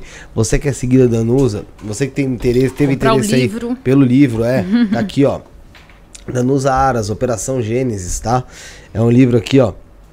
Sensacional, ela explicou bastante sobre ele. E com certeza você vai gostar. Você gosta de assuntos de ufologia, gosta desses assuntos assim que são às vezes um pouco mais escondidos da grande Mistérios mídia. da humanidade. É, mistérios, exatamente, mistérios da humanidade. Vale a pena comprar o livro. Entra no Instagram, arroba Danusa Aras, é da editora Arcádia, tá? Ela trouxe aqui os marcas marca-textos pra gente também, obrigado. É, ah, Rafael, dá suas considerações finais. Agradecer a todo mundo que esteve aí com a gente hoje, né? No chat. É, e quem tá assistindo também depois, deixa um comentário aí bem bacana aí. Pode tirar aquela foto aí do- da sua tela, tirar o seu print do celular, postar lá no Insta, lá, marca a gente aí, que a gente quer conhecer vocês também. É Verdade. isso aí. E obrigado, Danusa, aí, por, por trazer esse conhecimento aí do, do, do livro de Enoch, o presente pra gente da Operação Gênesis, que eu acho que é, é algo que vai trazer bastante conhecimento também de uma forma diferente. E é isso aí, obrigado. Galera, é, antes dela das considerações finais dela, você está procurando espaço para seu podcast, você está procurando espaço para fazer seu programa, tirar do papel, entre em contato com a gente no WhatsApp 11 97764 7222, 11 97764 7222, o Instagram arroba Origem Studios, tá bom? É, segue lá, vai lá, tá aqui na nossa descrição, arroba Origem Studios, segue a gente lá no Instagram também, segue o arroba Podcast, arroba Danusa Aras, segue lá no Instagram. É, você quer patrocinar o programa, quer ser um patrocinador, quer sua marca exposta, falada aqui no programa, colocada na nossa descrição, entre em contato conosco também através ou do WhatsApp 11 97764 7222, que tem o link aqui na descrição direto para você ir pra lá, ou através do e-mail isto não é podcast arroba gmail.com, tá bom? Manda um abraço pro pessoal da Humane Amor. Escola de Formação Terapêutica Yoga. Um abraço pro Otávio Leal, humaneamor.com.br, WhatsApp 11 983660100. Mandar abraço pro pessoal dos Mistérios de Zé Pilintra, pessoal do Caminhos de Luz Artigos Religiosos. O link de- da, da compra do baralho que a gente passou aqui pra vocês, mostrou pra vocês, tá aqui na nossa descrição também. Ah, contato deles 11 958338585. Também um abraço pro pessoal do Templo Avinash, do Templo Luciferiano de Quimbanda e Goécia. Você que teve, eu vi que teve gente aqui perguntando sobre Goécia no chat. Entre em contato com eles. É o 21 96782 5911. 21 96782 5911. www.temploavinash.com.br. E também Mandar um abraço pessoal aqui da Candelabrum, que faz essas velas magníficas, maravilhosas, lindas demais aqui. E tá chegando junto com a gente também. É um preço super acessível, um preço legal pra caramba. É uma vela que dura bastante, aromática. Com cheiro não é, aquela, é, não é aquele aromático tipo, ah, tem cheiro de lavanda, Uhum. de jasmim, de. Não, gente. Tá é uma mistura o cheiro de, de cheiros aí realmente sensacional. Valeu, Fora vale muito a pena. a, a estética, né? Não, a é estética, a linda, né, estética é maravilhosa. Na, boa, na boa Uhum. mesmo. Esse pretas fosco aqui, ó. Nossa, lindo, lindo demais mesmo. O pessoal da Candelabro realmente caprichou nesse trabalho aqui. Tá, é recente, dois meses somente, mas capricharam mesmo. Então você pode também entrar em contato com a Candelabro. Tem o site deles lá, www.candelabrum.com e no Instagram as dúvidas que você pode tirar no arroba candelabrum.ltd. Tá na, na nossa descrição, tá? Candelabrum com K, tá bom? Seja membro do nosso canal também, ao lado do botão inscreva-se, tem o Seja Membro. Se tornando membro do canal, você tem acesso a conteúdos exclusivos, lives, vlogs. Seu nome fica em, fica em destaque no chat, fica mais fácil da gente ler sua pergunta. E é apenas R$ 4,99 por mês, tá bom? Se torne membro do canal, se torne membro dessa família. Inscreva-se no nosso canal de cortes, cortes do Estúdio Podcast uh, oficial. Tem lá os melhores partes de todos os programas, saem lá nesse canal. E você consegue lá, meu conseguir tirar suas dúvidas, mandar suas perguntas, também muito legal. Tem nossos grupos de WhatsApp aí na descrição, grupo de WhatsApp 1, grupo de WhatsApp 2, nosso grupo do Telegram, né? É, o Telegram já voltou? Ainda não. Não voltou? Quando voltar, um dia volta, né? É... Então é isso aí, galera. Tá aqui, tá, tá aqui tem a, a, nossa descrição no chat, depois tem que arrumar ela por acaso. Tem que arrumar essa descrição. É... Agradecer aqui a, a Danusa, né? Tô agradecer todo o pessoal do chat aqui. Eu tô vendo a Ariane Guimarães, que hoje se tornou moderadora do canal. Mais uma live ótima. André Galvão aqui. Manda um abraço pro André, pra esposa dele. O Felipe, uh, pedindo pra gente trazer o Ben Marin Kadesh. Que é o, o, artesão da luz. Manda no nosso Instagram ou no nosso WhatsApp, tá? Arroba isso na podcast. Sim, traga é... ele, viu? Uh, Vou deixar o contato. Manda sim, com certeza. Jefferson Lima, Suede, Paulo Henrique, galera, Matt Studio, Gus, Alessander, Eric, todo o pessoal que está conosco aqui, muito obrigado pela presença de vocês hoje. Danusa, muito obrigado também pela sua disponibilidade, estar tá aqui conosco, explicar um pouco melhor sobre o seu trabalho, é, clarear um pouco as nossas ideias em relação a Enoch, livros aos Anjos Caídos, e trazer essa obra sua aqui do Operação Gênesis também, que eu espero que tenha muito sucesso, que deslanche aí. E agradecer você novamente pelo conhecimento disponibilizado conosco aqui na live hoje. Eu que agradeço vocês a oportunidade de estar aqui compartilhando com todos vocês, que assim é algo que eu acredito que eu nasci para fazer, eu tenho o maior prazer em fazer e eu sinto fazer feliz em fazer, né? E agradecer todo mundo que participou aí do chat, né? E convidar todos a me acompanharem lá no Instagram. Quem tiver ficado com dúvida, pode me mandar perguntas lá no Instagram, que eu tenho o maior prazer de responder. Quem tiver ficado, tiver interessado no livro, também me chama por lá, que eu mando as diversas opções de, de aquisição do livro, né? E também convidar o pessoal para se inscrever no meu canal do YouTube, que está começando agora. Bora, né? bora, pode falar, pode falar. é arroba Danusaras também, né? E, e, a partir do mês que vem eu vou começar a subir conteúdos né, ligados à arqueologia, ufologia, a, a partir do mês que vem, né? Agora então, você, agora. É isso. Então você... É, semana que vem. Uhum. então serão conteúdos, se Deus quiser, semanais, né? Então... Galera, puder... nos aras aí no, no YouTube, procura aí, se inscreve no canal dela. Vale a pena você que gosta desse tipo de conteúdo, com certeza vai estar tá aí. É mais um acesso, mais um canal aí para disponibilizar esse tipo de conteúdo. Sim, e avisar também o pessoal acompanhar minha agenda Alien, que tá lá no meu Instagram, tá nos destaques. E lá eu comunico né, minhas participações em lives e em congressos também. Recentemente fui no Congresso de Ufologia e Espiritualidade, é, patrocinado lá pelo Alex Lauzide, né, em Recife, e pelo Vanderlei. Foi excelente, né? Apresentei meu livro, fiz o lançamento do livro lá. E aí, esse ano ainda tem alguns é, congressos para ir, né? É, vou estar tá divulgando a data certinha lá na minha agenda Alien. Então, provavelmente Varginha e Quixadá ainda nesse ano. Então, me acompanhem lá, né? Quem for da região pode estar indo me conhecer lá pessoalmente. Manda um abraço pessoal do Canalize Podcast também, que vai, acho que não foi ao ar ainda, mas vai ao ar é, logo. Terça? Terça-feira, né? Então, um abraço pessoal do Canalize Podcast também. Abraço. Felipe, nosso membro do canal, tá aqui. Boa noite, boa noite, Felipe. Novamente, obrigado, Nusa, Rafuxo, Bruneca, Sarinha My Love, Bárbara, que participou da mesa, José Alcântara, que daqui a pouco já tá já vai estar tá na força da ayahuasca lá na, no, na Oca Shalom. Uhum. Foi, foi-se embora. Todo mundo que participa com a gente, todo mundo que auxilia a gente, muito obrigado. Não esqueça de deixar o like. Caso você não tenha deixado o like, dá uma olhadinha aí. Deixou o like? Não deixou o like ainda? Então deixa o like, vê se você está inscrito, ativa o sino de notificações para você ficar por dentro de tudo que rola aqui no Isso na Podcast. Essa semana que vem agora tem quem aí, Rafael? Só pra, não precisa falar os nomes, mas já confirmou? Já confirmou. Você já, confirmou? Você tá confirmado. Porque no, de quinta eu não sei quem é. Você não põe o tema aí pra mim. De, de quinta eu não sei também não. Não foi você? Não. Também não fui eu. é, agora você me pegou legal. eu já de, até de quarta-feira tá, tá confirmado, sim. Você até que, você até que me pediu pra, pra mudar de, de quinta pra quarta. Pô, nem Você lembro deve mais. saber quem é sim. Tá, É, aqui, é, é, tá aqui, mas não. Pô, nem lembro. Mas vou, vou- vai dar certo. Vai dar certo. Mas quarta, quinta aqui é, do- é lá do canal O Kit Assombra, o Thiago lá do o Kit Assombra. Um, caraca. fala sobre curiosidades aí, aparições aí. Legal, vamos falar com o Thiago então aí. Eh, galera, muito obrigado pela sua presença. Somos o início, o